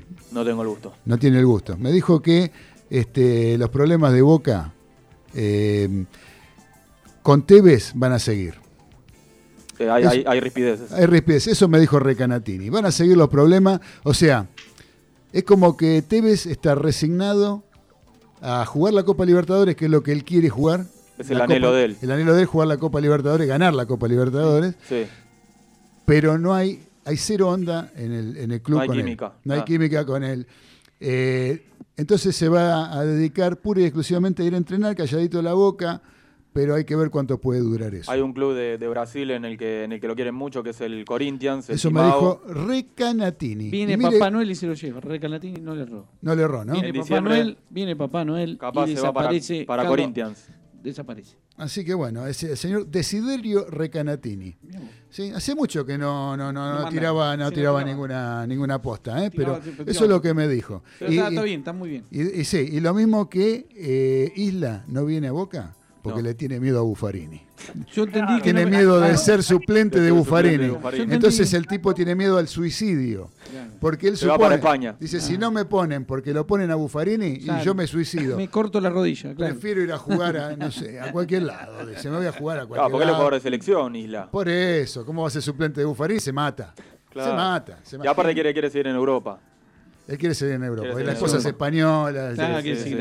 Así que bueno, eh, César, ¿qué tenemos ¿Qué de tenemos? automovilismo? Que Tuvieron- tenemos pocos minutos. Muy bueno, vamos a hablar de los cinco minutos que nos quedan de la Fórmula 1, que estuve mirando algunas cositas, que hubo pruebas libres hoy. Hoy hubo pruebas libres. Sí, hubo un Daniel este eh, Ricciardo se salió un poquito de la pista, parece que el auto no tenía no estaba bien este puesto a punto y el auto salió para el costado y bueno, se quedó sin tiempo. Así que No, pero se pegó un flor de palo. Sí, flor de palo, sí, sí, Yo sí. escuché- el auto ahí que se flotó. pegó- Si vos lo ves el accidente, Se fue al hospital derechito. sí, ¿eh? sí, sí, sí, un palo- el palo de costado es mortal en la Fórmula 1. No Claro. existen choques de costado en la Fórmula 1, es muy raro. Claro. Este, y eso, eso- esos este, accidentes o salidas de pistas laterales, al margen de la seguridad, si usted ve, no se desparramó una goma, amortiguó. Si lo ven en cámara lenta, es hermoso el accidente. Gracias a Dios no le pasó nada, ¿no? Pero lo que, lo que nos, nos, nos- nos- nos lastima a nosotros es esa brusca desaceleración. Nuestros órganos chocan contra los huesos, por más que vos no te quiebres ni nada, y eso es lo que mata al piloto. Si ustedes miran, se hundió, no sé, pero más, más de medio metro el auto dentro de las gomas, volvió a su lugar, después de pitarse a más de 200 y pico kilómetros. Este, se ve que el auto tenía las gomas frías, y es la falta de práctica. Claro. Es la falta de práctica, muchachos, porque ellos salen con el auto listo a pista para clasificar, ya dejarlo para, para clasificar el sábado y suceden estas cosas. Y miren qué nota que traje. Qué increíble lo que estuve mirando. Estuve mirando los tiempos. Ajá. En los tiempos del viernes pasado, Hamilton le sacó un segundo al compañero. ¿Y saben que te- tengo acá los tiempos de hoy? Que me pasó la gente de la FIA. Y estoy mirando que, por ejemplo, Verstappen, que hizo en la prueba libre el primer tiempo, hizo 1.03.660.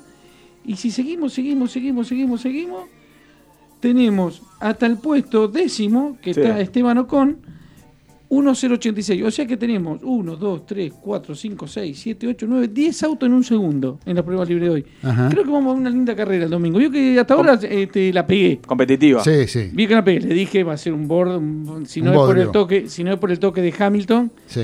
que tengo que reconocer que Lewis se equivocó. Este, se se equivoca, este, le voy a dar 50 a favor y 50 en contra.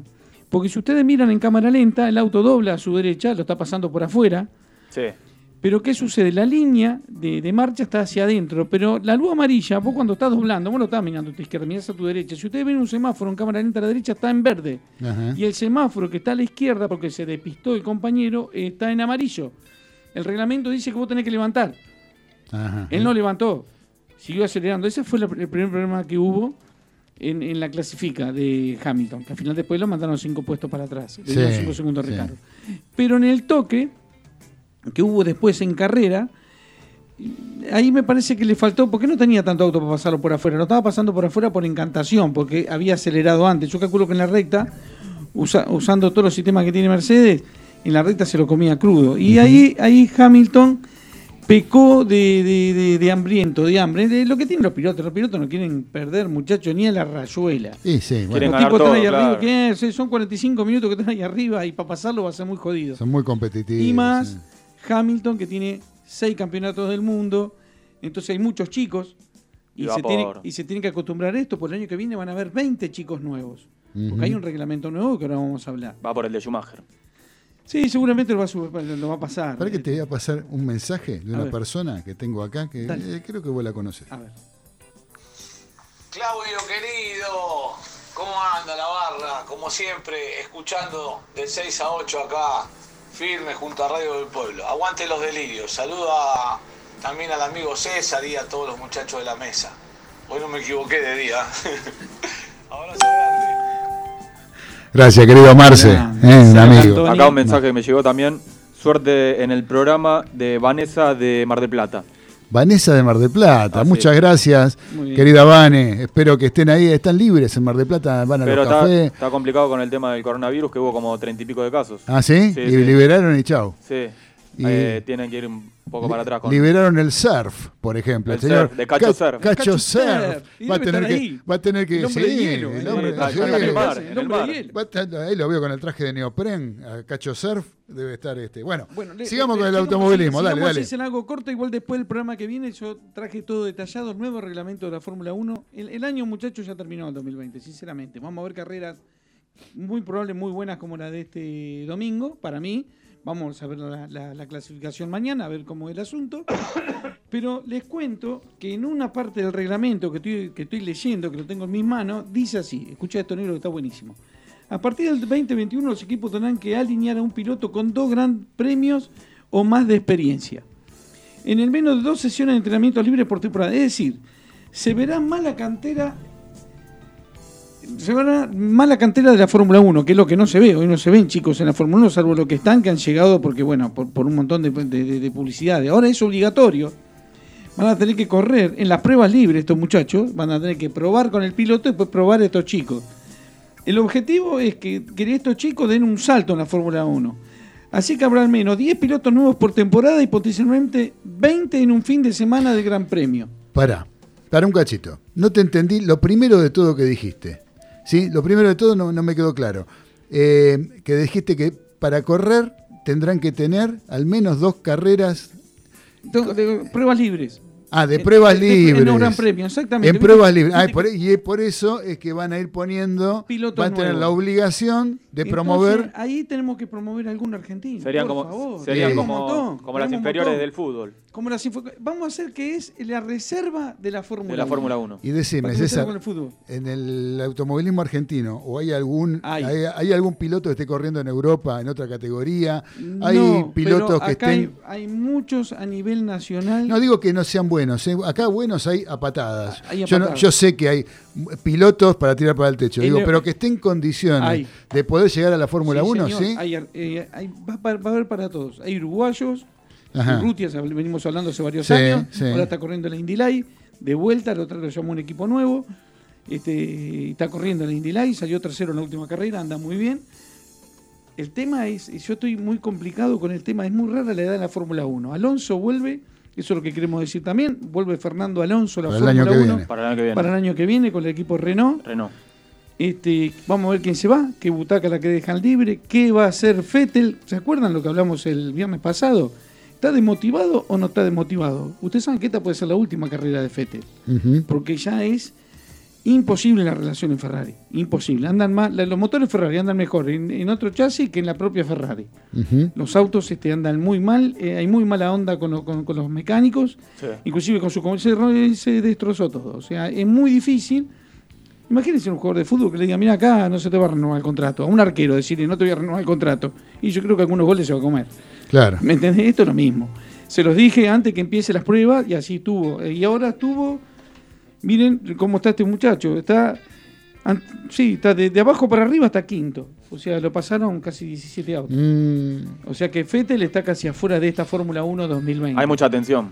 Y el año que viene va a decir ser. que va- por lo menos está desmotivado, digamos. No vamos a decir que va para atrás. No, porque- no, no va para atrás, los autos no están, no está rindiendo, él no está Pero rindiendo. Él también, él también yo creo que quiso irse porque vio que Ferrari no invirtió en este 2020 por un montón de cosas que han sucedido y él aparte este, no quiere competencia interna y hoy para incentivar a los pilotos justamente lo que hay que tener es competencia interna y es lo mejor que te puede pasar. Seguro, claro. Así que eh, Lewis, este, Hamilton dijo muy, muy cómico, dice, bueno, por lo menos, porque vuelve Alonso, no voy a ser el piloto más viejo en la, en la escudería, ¿no? Porque Claro. tiene 38, va a tener el amigo Alonso, va a competir Bueno, entonces, chicos de 18, 19 digamos que tenemos buenas perspectivas, digamos, para ver si se puede promover algún que viene, piloto. sí, vuelve el efecto suelo, van a cambiar por primera vez el rodado de las gomas, de las llantas, van a poner Ajá. rodado 18 con perfil bajo, van a usar neumáticos de otra fabricación, de, de- de otro...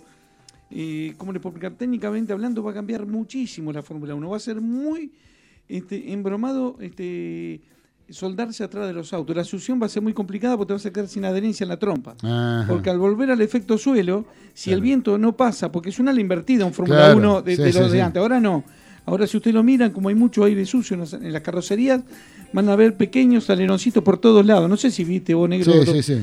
Este, así que me, me parece que este año ya está terminado.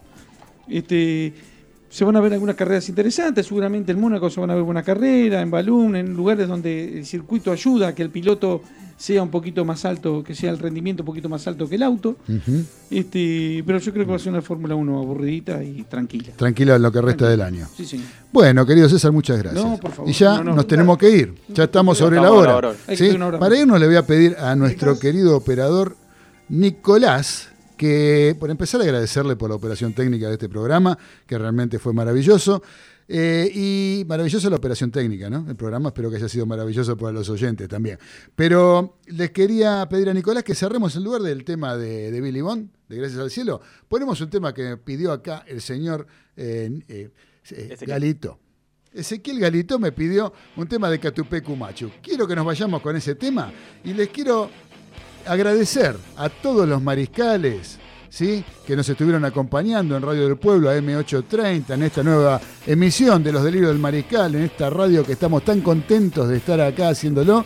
Les quiero agradecer a los mariscales, les quiero agradecer a Ezequiel, Un placer. César, Muchas gracias. ahí por ahí por los polvorines, le quiero agradecer también al señor Daniel Medina, no sé si anda por ahí. Hasta la próxima, chicos. Hasta la próxima, Dani, un abrazo. Lo mismo para el señor Carlos Arias, que no sé si está, Carlitos. Abrazo, Carlitos. Abrazo, Abrazo. grande. Abrazo, Carlito. Así que bueno, nos estamos yendo. Quédense en Radio del Pueblo porque ahora viene un programón que se llama En Honor a la Verdad, con Raúl Granero. ¿sí? Excelente programa, no se vayan. Quédense porque no se van a arrepentir. Nosotros nos vamos y nos encontramos el próximo viernes en vivo a las 18 horas, como todos los viernes, en Radio del Pueblo, con los delirios del Mariscal. Abrazo de gol, chau. Abrazo. Todos.